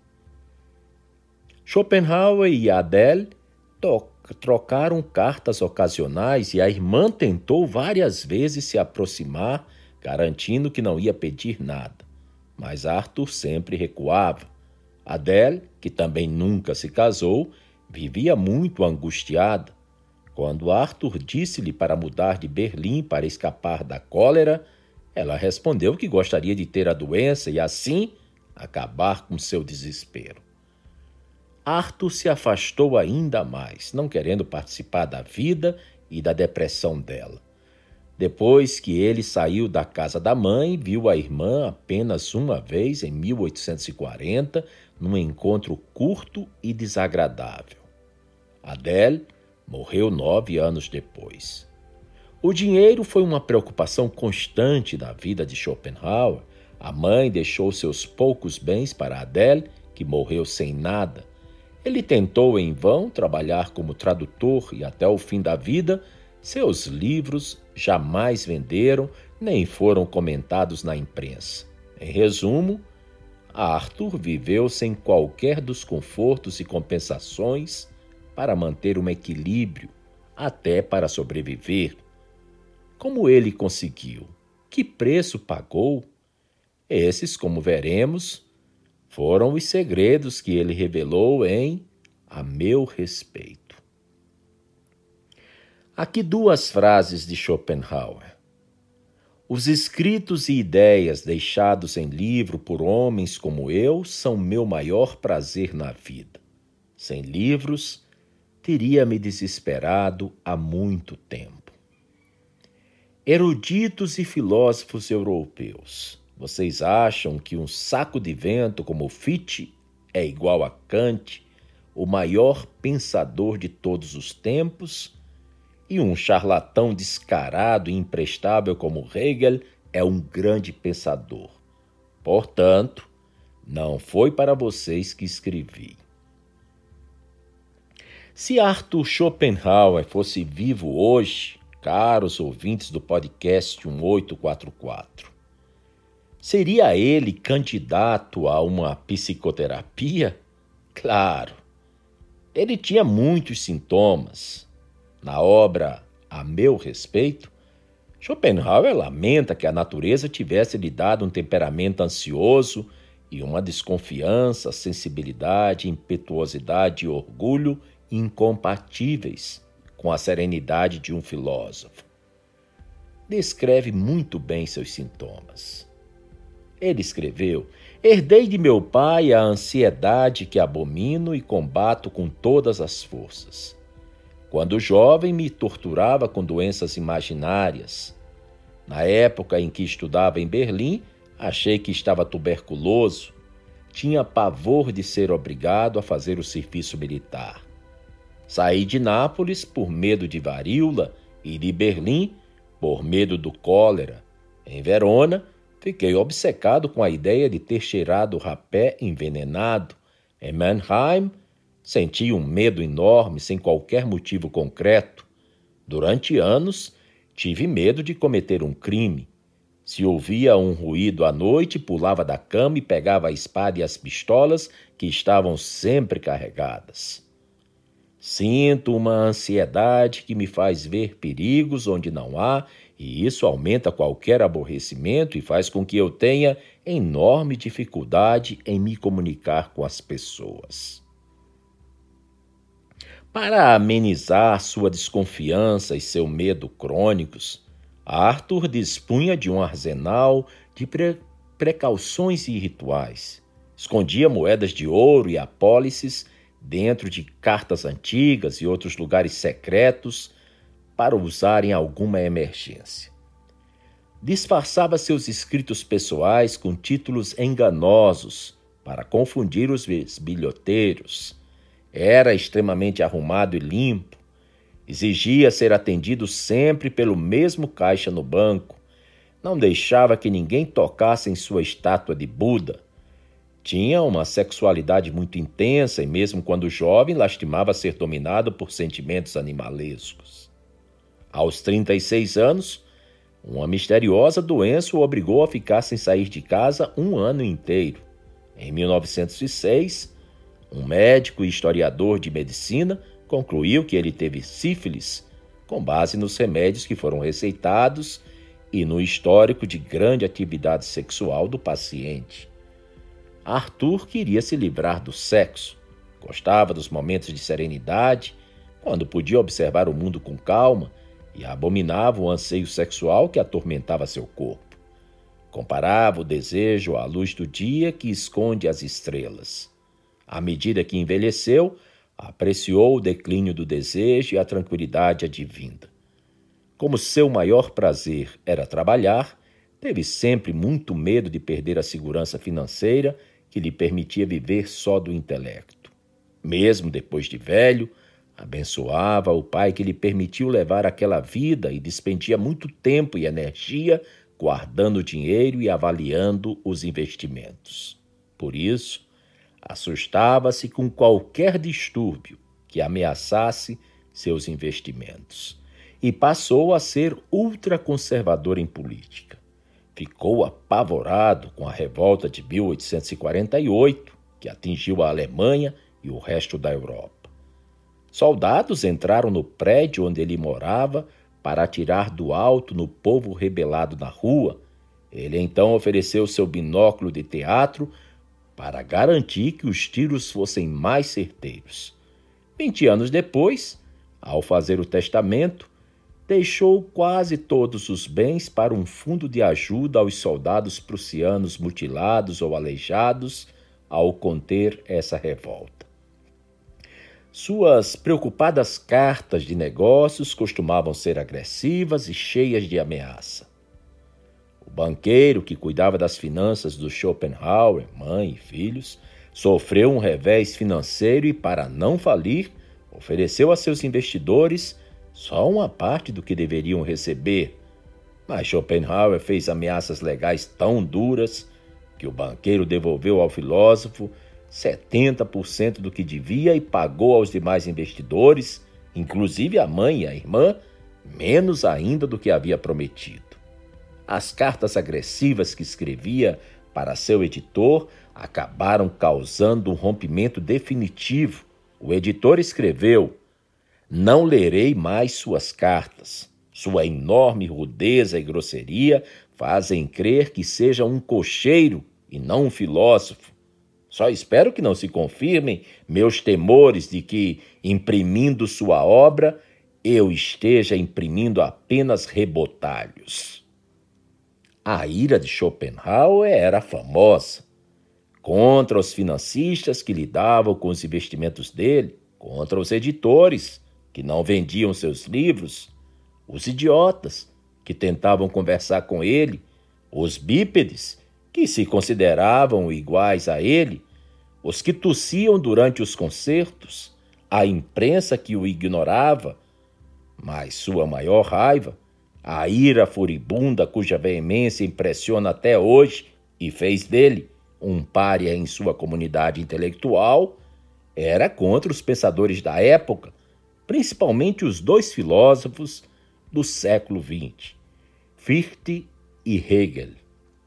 Num livro publicado 20 anos depois de Hegel ter morrido de cólera na epidemia que atingiu Berlim, ele se refere ao filósofo como um banal, oco, asqueroso, repulsivo e ignorante charlatão que cometeu a afronta inigualável de escrever um conjunto de absurdos loucos, que foi trombeteado por seus seguidores mercenários no exterior como sendo uma sabedoria eterna.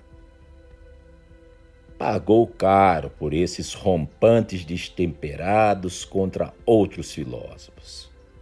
Em 1837, Schopenhauer ganhou o primeiro lugar pelo ensaio A Autonomia da Vontade, num concurso patrocinado pela Real Sociedade Norueguesa de Ciências. Schopenhauer demonstrou uma alegria infantil com o prêmio, o primeiro que recebeu, e deixou o cônsul norueguês em Frankfurt muito constrangido por exigir impacientemente que a medalha lhe fosse entregue logo. No ano seguinte, seu ensaio sobre a base da moralidade, num concurso da Real Sociedade Dinamarquesa de Ciências, teve outro resultado. Embora o ensaio fosse excelente, além de o único inscrito, não foi premiado pelo júri devido às observações descabidas sobre Hegel. Os jurados observaram que não podemos deixar sem resposta o fato de grandes filósofos da era moderna serem tratados de forma tão imprópria, causando séria e compreensível ofensa. Com o tempo, Muitos concordaram com Schopenhauer que a prosa de Hegel não precisava ser tão confusa. Na verdade, os textos dele são tão difíceis que circula uma velha piada nos departamentos de filosofia das faculdades. Lá, a maior e mais terrível dúvida filosófica não é qual o sentido da vida ou o que é consciência, mas quem vai ensinar Hegel esse ano? Mesmo assim, a veemência de Schopenhauer vai muito além de todos os outros críticos. Quanto menos atenção sua obra dele recebia, mais irritado ficava, causando mais desatenção e transformando-se em motivo de piada para muitos. Mas apesar de sua ansiedade e solidão, Schopenhauer sobreviveu e continuou a demonstrar todos os sinais exteriores de prepotência. Continuou sendo um intelectual produtivo até morrer. Nunca perdeu a confiança em si mesmo. Comparava-se a um rebento de carvalho que parecia tão simples e comum quanto as outras plantas. Mas deixe-o em paz. Ele não morrerá. Chegará o dia em que haverá quem o valorize. Previu que seu talento teria grande influência nos pensadores do futuro. Estava certo. Aqui compartilho duas frases de Schopenhauer. Visto da juventude, a vida é um longo futuro. A partir da velhice, parece um curto passado. Quando partimos no navio, as coisas da praia vão diminuindo e ficando mais difíceis de distinguir. O mesmo ocorre com todos os fatos e atividades de nosso passado. Quando nasce um homem como eu, só se pode desejar uma coisa: que consiga ser sempre ele mesmo e viver para seus dons intelectuais.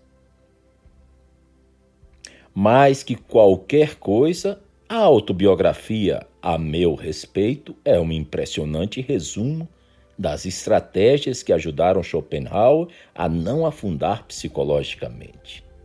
Embora algumas estratégias, criadas em crises de ansiedade às três da madrugada e deixadas de lado ao amanhecer, sejam fugazes e ineficientes, outras provaram ser duradouros bastiões de apoio.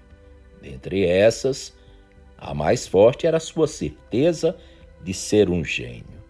Desde jovem, percebi que os outros lutavam por bens exteriores, o que não me interessava, pois eu tinha dentro de mim um tesouro muito mais valioso do que todas as posses materiais. O mais importante era aumentar esse tesouro, bastando desenvolver a mente e ser totalmente livre. Contra a natureza e os direitos do homem, tive de renunciar ao meu próprio bem-estar para me dedicar a servir à humanidade. Meu intelecto não pertencia a mim, mas ao mundo. O peso do talento, disse ele, fez com que ficasse mais ansioso e desajeitado do que já era por herança genética. A sensibilidade dos gênios faz com que sofram mais e sejam mais ansiosos.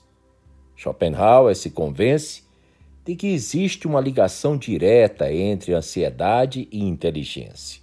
Assim, os gênios têm a obrigação de usar seu dom pela humanidade, mas como devem se dedicar apenas a cumprir sua missão, são levados a se privar das muitas alegrias. Mulher, filhos, amigos, casa, acúmulo de bens, disponíveis para os outros humanos. Ele se acalmava repetindo os mantras da constatação da sua generalidade. Minha vida é heróica e não deve ser medida pelos padrões dos fariseus, dos comerciantes e dos homens comuns. Não devo, portanto, ficar deprimido por não ter as coisas que fazem parte do curso normal da vida de um indivíduo. Assim, não devo me surpreender se minha vida parece incoerente e sem qualquer meta, escreveu ele.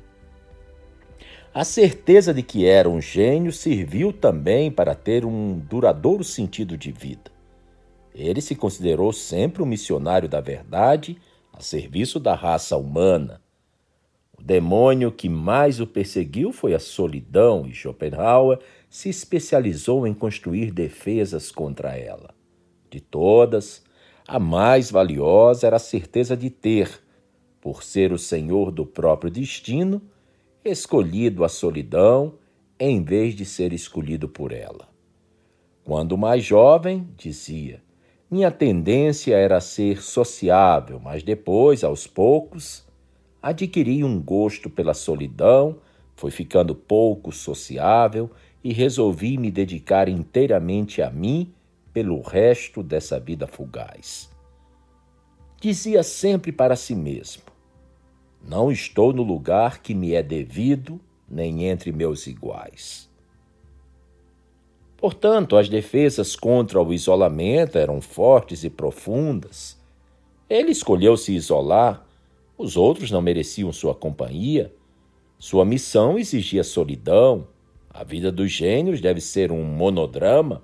A vida pessoal de um gênio deve servir a um propósito, facilitar a vida intelectual Portanto, quanto menos vida pessoal, mais segura e melhor será a vida intelectual. De vez em quando, Schopenhauer reclamava do peso do isolamento. Sempre fui muito só e desejei, no fundo do meu coração, encontrar um ser humano. Em vão. Continuei na solidão e posso honesta e sinceramente dizer que não foi por culpa minha, pois não afastei nem dispensei ninguém que fosse um ser humano. Além disso, ele dizia que não estava totalmente só, pois, e eis outra poderosa estratégia de autoanálise, pois tinha seu círculo de amigos íntimos, os grandes pensadores da humanidade. Só um desses pensadores foi contemporâneo, Goethe. A maioria dos demais era da antiguidade principalmente os filósofos estoicos, que citava sempre. Quase todas as páginas de A Meu Respeito têm algum aforismo de um grande nome para confirmar o que ele achava, Exemplos típicos. A melhor ajuda para a mente é romper para sempre com os grilhões que iludem o coração. Ovídio. Quem quer silêncio e calma deve evitar as mulheres que são uma fonte permanente de problemas e discussão. Petrarca. Qualquer um pode ser completamente feliz se depender apenas de si e tiver em si mesmo tudo o que chamar de seu. Cícero. A técnica do quem sou eu é usada por alguns especialistas em grupos de crescimento pessoal. Os integrantes escrevem sete respostas à pergunta, cada uma num cartão e colocam por ordem de importância. A seguir, a pessoa pega um cartão com a resposta mais distante e pensa como ela seria se não fosse como é ou seja, desidentifica-se com a resposta. Faz o mesmo com cada cartão até ficar só com suas qualidades essenciais. Da mesma forma, Schopenhauer atribuía e rejeitava diversas qualidades até chegar ao que ele considerava ser seu verdadeiro eu. Ele escreveu: às vezes, se me sinto infeliz, é por achar que sou outra pessoa e lastimar a infelicidade e perturbação dessa pessoa. Por exemplo, considerei-me um assistente que nunca chega a professor e que não tem ninguém para ouvir suas palestras, ou ser alguém de quem os fariseus falam mal, ou é motivo de boatos escandalosos, ou ser o amante cuja amada não ouve o que ele diz, ou ser o doente que não pode sair de casa, ou outras pessoas afligidas por dramas parecidos. Não fui nenhum desses. Isso é o casaco que usei por pouco tempo e depois troquei por outro. Mas então, quem sou eu? Sou o homem que escreveu O Mundo como Vontade e Representação que solucionou o grande problema da existência que talvez torne obsoletas todas as soluções anteriores. Só esse homem e o que poderia perturbá-lo nos poucos anos que ainda lhe restam viver. Outra estratégia consoladora era a certeza de que mais cedo ou mais tarde, provavelmente após sua morte, teria sua obra conhecida e mudaria completamente o rumo da indagação filosófica. Ele declarou isso cedo, mas a certeza de um sucesso tardio nunca se realizou.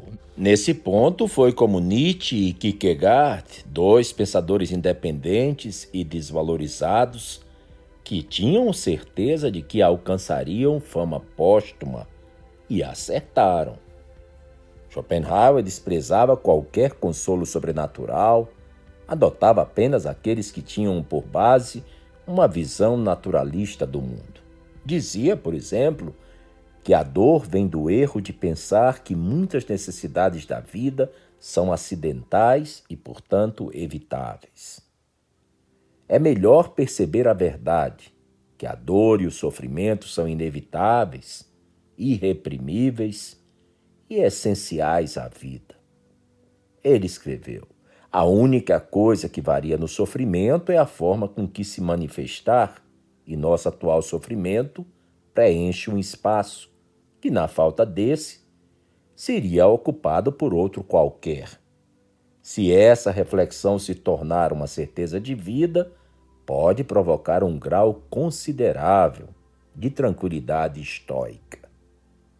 Schopenhauer nos incentivava a viver agora, em viver, em vez de viver na esperança de um futuro bom. Duas gerações mais tarde receberia o apoio de Nietzsche, que considerava a esperança nosso maior flagelo e culpava Platão, Sócrates e o cristianismo por desviarem nossa atenção da única vida que temos para nos ligarmos a uma ilusória vida futura. Duas frases de Schopenhauer. Quem ama sente uma enorme desilusão depois de finalmente chegar ao prazer. E surpreso vê que aquilo que tanto desejou traz o mesmo que qualquer outra satisfação sexual e assim não encontrará muita vantagem em amar. Devemos encarar com tolerância toda loucura, fracasso e vício dos outros, sabendo que encaramos apenas nossas próprias loucuras, fracassos e vícios. Nietzsche havia escrito depois: Alguns não conseguem se libertar dos seus próprios grilhões, mas conseguem libertar os amigos. Enfim, poucas coisas foram tão menosprezadas por Arthur Schopenhauer quanto o desejo de fama. Mesmo assim, ah, como ele a desejava! A fama tem papel importante em seu último livro, Parerga e Paralipomena, dois volumes de observações esparsas, ensaios e aforismos, completado em 1851 nove anos antes de sua morte. Com uma enorme sensação de missão cumprida e alívio, ele terminou o livro e declarou: Vou enxugar a pena da minha caneta e dizer: o resto é silêncio. Mas encontrar um editor era uma, um sações para a pobreza interior, o acúmulo de bens que acabam fazendo com que a pessoa seja possuída por suas posses. O terceiro ensaio, o que o homem representa, mostra melhor a sua visão a respeito da fama. A autoestima, o mérito interior é o que importa. Daí a fama ser algo secundário, mera sombra do mérito. Ele escreveu: Não é a fama, mas o que merecemos que realmente vale. A maior felicidade do homem não é que a posteridade vá saber alguma coisa sobre ele, mas se ele vai ter ideias que merecem ser consideradas e mantidas por séculos. A autoestima baseada no mérito interior resulta numa autonomia que não pode ser tirada de nós, fica em nosso poder, enquanto a fama jamais está em nosso poder. Ele sabia que não querer a fama é difícil. Comparava essa negação a extrair um doloroso espinho de nossa carne. E concordava com Tácito, que escreveu: O homem sensato deve deixar por último a sede de fama. E ele jamais conseguiu deixar de lado essa sede. Seus escritos são cheios de amargura por ele não ter alcançado sucesso. Costumava ler jornais e publicações em busca de alguma citação ou menção a ele e sua obra. Sempre que viajava, deixava a tarefa a cargo de Julius Frauenstadt, seu apóstolo mais fiel. Embora não parasse de reclamar de ser ignorado, acabou se conformando com o anonimato prefácio de seus últimos livros, ele se dirigiu às futuras gerações que o descobririam. Então, o inesperado aconteceu. O livro Parerga e Paralipomena, que falava na insensatez de perseguir a fama, deu fama ao autor. Nessa obra derradeira, ele abrandou o pessimismo, diminuiu as lamentações e deu conselhos sensatos de como viver. Embora continuasse acreditando que a vida é apenas uma camada fina de mofo sobre a superfície da terra e uma alteração na ditosa calma do nada, seguiu um rumo mais prático em sua obra última. Como somos obrigados a viver, escreveu ele, devemos sofrer o menos possível. Vale salientar que Schopenhauer sempre viu a felicidade como um fato negativo, era a falta do sofrimento, e valorizava a máxima de Aristóteles: o homem prudente não aspira ao prazer, mas à ausência da dor. Assim, Parerga e Paralipomena ensina como pensar com independência, como manter o ceticismo e a razão, como evitar buscar emolientes sobrenaturais, como pensar bem de nós mesmos, ter ambições pequenas e evitar se apegar ao que se pode perder. Embora todo mundo deva atuar no teatro de marionetes da vida e sentir o arame que nos mantém em movimento, há certo consolo na perspectiva sublime do filósofo de que, em relação à eternidade, nada importa, tudo passa. Parerga e Paralipomena traz um outro tom. Embora continue a destacar o trágico e lamentável sofrimento da vida, traz a ideia da ligação, isto é, de que através do sofrimento nos ligamos aos outros.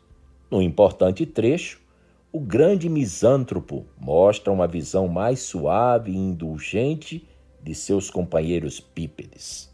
Ele escreveu: O tratamento mais adequado entre dois homens não deveria ser senhor, sir, monsieur, mas sim meu companheiro sofredor.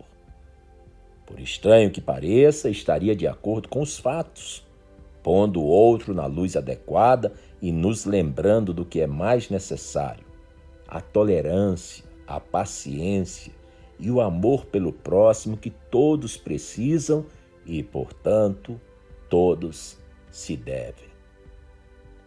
Poucas frases depois, ele acrescenta uma ideia que poderia servir também na abertura de um livro de psicoterapia hoje. Schopenhauer escreveu: Devemos encarar com tolerância toda loucura, fracasso e vício dos outros, sabendo que encaramos apenas nossa própria loucura, fracasso e vício, pois eles são os fracassos da humanidade a qual também pertencemos e assim temos os mesmos fracassos em nós. Não devemos nos indignar com os outros por esses vícios apenas por não aparecerem em nós naquele momento. Parerga e Paralipomena foi um grande sucesso e foram feitas inúmeras seleções de textos, publicadas separadamente com títulos mais populares. Aforismos de sabedoria prática, conselhos e máximas, sabedoria de vida, pensamento vivo de Schopenhauer, a arte da literatura, religião, um diálogo. Em pouco tempo, Arthur Schopenhauer estava na boca de todo alemão instruído, até na vizinha Dinamarca. O filósofo Kierkegaard escreveu em seu diário em 1854 que o assunto literário do momento é Schopenhauer. Jornalistas e escritorzinhos começam a se interessar por ele. Começam também a aparecer elogios na imprensa. A Inglaterra, onde ele quase nasceu, foi a primeira a dedicar-lhe uma ótima resenha de sua obra completa, com o título de Iconoclasta na Filosofia Alemã, publicada no respeitado Westminster Review.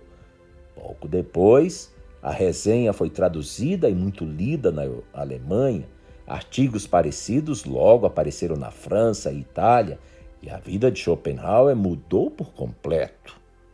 Curiosos entravam aos bandos no restaurante Englischer Hof para ver o filósofo almoçar. Richard Wagner mandou-lhe o libreto original da ópera Anel dos Nibelungos com dedicatória. As universidades começaram a ensinar sua obra. Ele recebia convites para participar de sociedades culturais e cartas elogiosas chegavam pelo correio.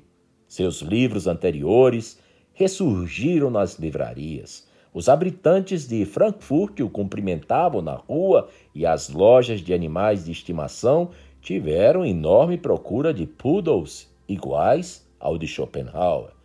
Era óbvio o enlevo e a alegria do filósofo. Ele escreveu: quando alguém passa a mão no pelo de um gato, ele ronrona. Da mesma forma, quando se elogia um homem, seu rosto reflete um doce enlevo e alegria. Schopenhauer esperava que o sol matinal de minha fama doure com seus raios o entardecer da minha vida e dissipe sua melancolia. A famosa escultora Elizabeth Ney passou quatro semanas em Frankfurt para fazer um busto dele e Schopenhauer rononou. Ela trabalha o dia todo na minha casa. Quando chego, tomamos café juntos, sentamos no sofá e me sinto como se fosse casado desde a melhor época de sua vida, os dois anos passados no Havre, com os Blessimer, Arthur não falava com tanta ternura e satisfação da vida doméstica. Vejamos mais duas frases de Schopenhauer.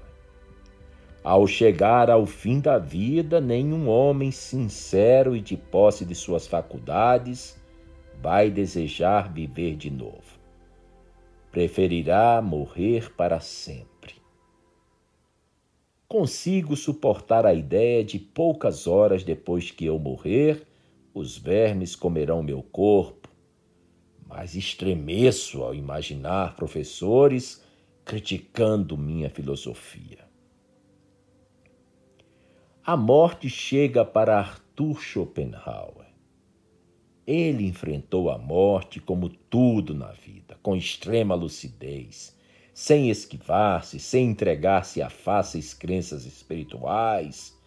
Ele continuou racional até o fim, e pela razão, disse ele, que descobrimos a morte. Vemos os outros morrerem e, por analogia, concluímos que também morreremos. E é pela razão que chegamos à conclusão óbvia de que a morte é o fim da consciência e a destruição irreversível do eu. Disse também que há duas formas de encarar a morte: pela razão ou pela ilusão e a religião. Com sua esperança de que existe consciência e vida após a morte. Assim, a existência da morte e o medo dela são o pai do pensamento e a mãe da filosofia e da religião. Por toda a vida, Schopenhauer lidou com a onipresença da morte. Em seu primeiro livro, escrito aos vinte e poucos anos, ele afirmou: a vida é apenas a morte sendo evitada e adiada. Cada vez que respiramos, afastamos a morte que nos ameaça e assim lutamos com ela a cada segundo. Como foi que ele descreveu a morte? Sua obra traz muitas metáforas sobre o tema. Somos ovelhas pastando e a morte é o açougueiro que escolhe com cuidado uma ovelha e depois outra. Ou somos como crianças num teatro, ansiosas para a peça começar e, felizmente, sem saber o que vai nos acontecer, ou ainda, somos marinheiros evitando os rochedos e remoinhos do mar, seguindo para o grande e catastrófico naufrágio final. As descrições que faz do ciclo da vida mostram sempre uma viagem inexorável e desesperada. Escreveu Schopenhauer. Como o nosso começo é diferente do fim. No começo, temos o delírio do desejo e o êxtase do prazer sensual.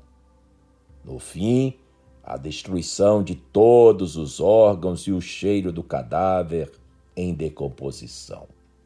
O caminho, do nascimento à morte, é sempre um declive no bem-estar e na alegria. Infância sonhadora, juventude alegre, vida adulta difícil, velhice frágil e em geral lastimável, a tortura da última doença e, finalmente, a agonia da morte. Não parece que a vida é um tropeço cujas consequências aos poucos ficam mais óbvias? Escreveu ele. Será que Schopenhauer temia a morte? Em seus últimos anos, ele demonstrou muita calma em relação a ela. De onde vinha essa calma? Se o medo da morte é onipresente, se a morte nos ameaça a vida inteira, se é tão temida que muitas religiões surgiram para diminuir esse medo, então como o isolado e leigo filósofo conteve tal medo? Bem, seus métodos se baseavam em analisar as origens da angústia da morte. Tememos a morte porque ela é estranha e desconhecida? Então, diz ele, estamos enganados, pois a morte é muito mais conhecida do que pensamos. Não só sentimos o que ela é todos os dias, no sono ou em estados de inconsciência, mas todos nós passamos por um estado de não ser antes de sermos concebidos. Tememos a morte porque ela é má? Pense nos horríveis desenhos e ilustrações que costumam representar a morte. Nesse ponto, também ele insiste que estamos enganados. É absurdo considerar a não existência como ruim. Cada mal, como cada bem, pressupõe existência e consciência. E claro que não é ruim perder o que não se pode ter. O filósofo pede para lembrarmos que a vida é sofrimento, um mal em si. Então será ruim perder uma coisa ruim? A morte, diz Schopenhauer, deveria ser considerada uma bênção, um alívio da inexorável angústia da existência bípede. Ele escreve: Deveríamos saudar a morte como um fato feliz e desejado, em vez de, como costuma ser, com medo e tremor. Deveríamos insultar a vida por interromper nossa agradável não existência. E ele faz sua polêmica afirmação. Se batermos nas lápides e perguntarmos aos mortos se querem voltar à vida, balançarão a cabeça dizendo que não. Schopenhauer cita frases parecidas de Platão, Sócrates e Voltaire, além de seus argumentos racionais. Schopenhauer tem mais um que beira o misticismo. Ele namora, mas não se casa, com a ideia de uma espécie de imortalidade. Acredita que nossa natureza interior é indestrutível porque somos apenas uma manifestação da força da vida, a vontade, a coisa em si que continua existindo eternamente. Assim, a morte não é o fim, pois quando nossa insignificante vida acaba, nós nos reintegramos com a força vital primal e atemporal. A ideia de reintegrar-se a essa força vital após a morte dava um alívio a Schopenhauer e a muitos leitores dele, como por exemplo Thomas Mann e seu protagonista Thomas Buddenbrooks. Mas como não implica um eu contínuo, muitos acham que é apenas um pequeno consolo. O consolo que Thomas Buddenbrooks sente também é passageiro acaba poucas páginas depois. Schopenhauer criou um diálogo entre dois filósofos gregos em que a ideia da imortalidade não é muito confortadora. Na conversa, Filaleto tenta convencer Trasímaco, um grande cético, que a morte não assusta, pois a essência humana é indestrutível. Os argumentos de ambos são tão lúcidos e firmes que o leitor fica sem saber o que pensa o autor.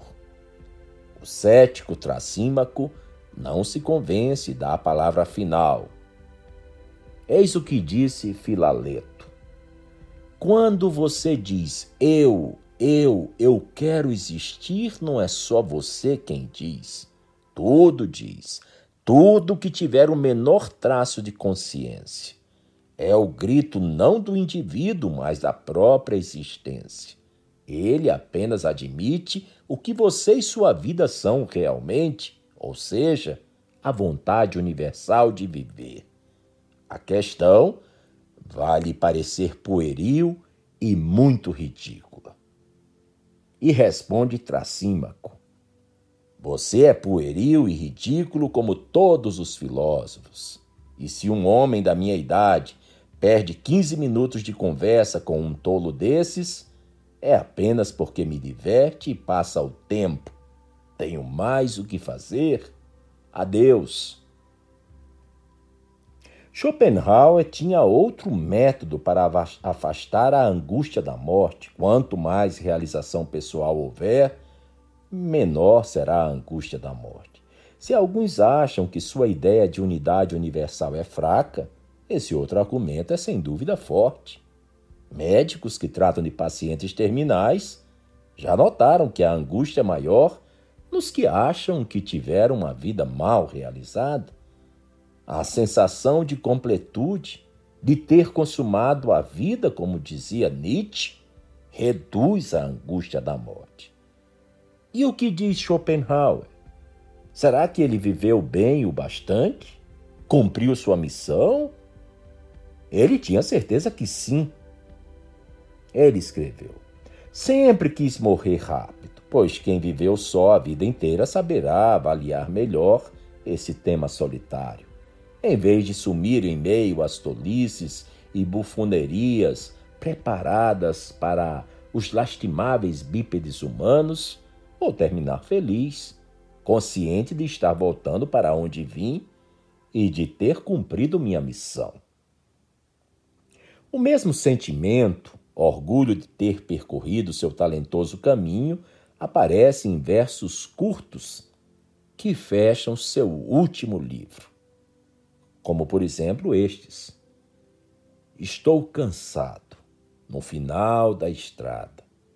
A fronte exausta mal consegue suportar os louros. Mesmo assim, vejo com alegria o que fiz sem me intimidar com a opinião dos outros. Quando foi lançado seu último livro, Parerga e Paralipomena, Schopenhauer constatou: Estou muito satisfeito de ver o nascimento de meu último filho. É como se tirassem de meus ombros um peso que carrego desde os 24 anos. Ninguém imagina o que seja. Na manhã do dia 21 de setembro de 1860, a criada preparou o café da manhã de Schopenhauer, limpou a cozinha, abriu as janelas da casa e saiu. O filósofo já havia tomado seu banho frio e estava lendo no sofá da sala, que era um cômodo grande, arejado, mobiliado com simplicidade. Ao lado do sofá, no tapete preto de pele de urso, estava deitado Atman, seu querido poodle. Na parede do sofá havia um grande retrato a óleo de Goethe, vários desenhos mostrando cães, Shakespeare e o imperador romano Cláudio. Em outras partes da sala, havia daguerreótipos de Schopenhauer, na escrivania, um busto de Kant e, num canto da mesa, um busto de Christoph Weiland, filósofo que incentivou o jovem Schopenhauer a estudar filosofia. Num canto ficava a estimada estátua dourada de Buda. Pouco depois de a criada sair, o médico que lhe fazia visitas periódicas entrou na sala e encontrou seu cliente caído no canto do sofá. Um ataque do pulmão, embolia pulmonar, o levara desse mundo sem dor. Seu rosto não estava alterado, nem mostrava a agonia da morte. O funeral num dia chuvoso foi mais desagradável do que o normal, devido ao cheiro de carne putrefata no pequeno e fechado necrotério. Dez anos antes, Arthur Schopenhauer tinha dado instruções claras para ser enterrado pelo menos cinco dias após a morte até a decomposição começar. Talvez esse tenha sido um último gesto de misantropia, ou talvez de medo de sofrer uma catalepsia, interrupção temporária das funções vitais e ser enterrado vivo. O necrotério ficou tão cheio e o cheiro tão forte que várias pessoas tiveram de sair durante o longo e empolado obituário feito por seu testamenteiro, Wilhelm Gwinner, que começou dizendo: Este homem que viveu entre nós, mas se manteve um estranho, era possuidor de raros sentimentos. Ninguém aqui presente está ligado a ele por laços de sangue. Morreu isolado como viveu. Sobre o túmulo de Schopenhauer foi colocada uma pesada lápide de granito belga. O testamento pedia que dela constasse apenas seu nome, mais nada, nem data, nem ano ou palavra. O homem enterrado naquele modesto túmulo queria que sua obra falasse por ele. uma última frase deixada por Schopenhauer. O ser humano aprendeu comigo algumas coisas que jamais esquecerá. Estes dois episódios sobre a vida do filósofo Arthur Schopenhauer agradece à pesquisa de diversas biografias do filósofo dos seus vários livros coligidos e selecionados, e também a recente obra do escritor Irving Yalom, A Cura por Schopenhauer.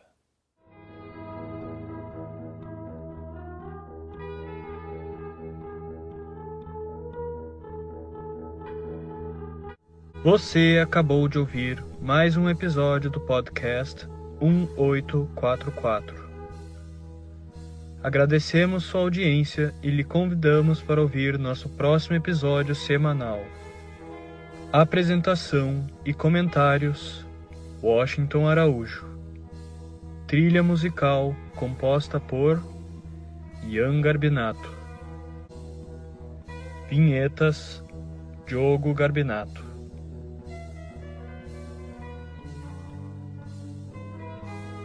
Contatos com a produção para comentários e sugestão de temas podem ser feitos através do e-mail podcast1844@gmail.com.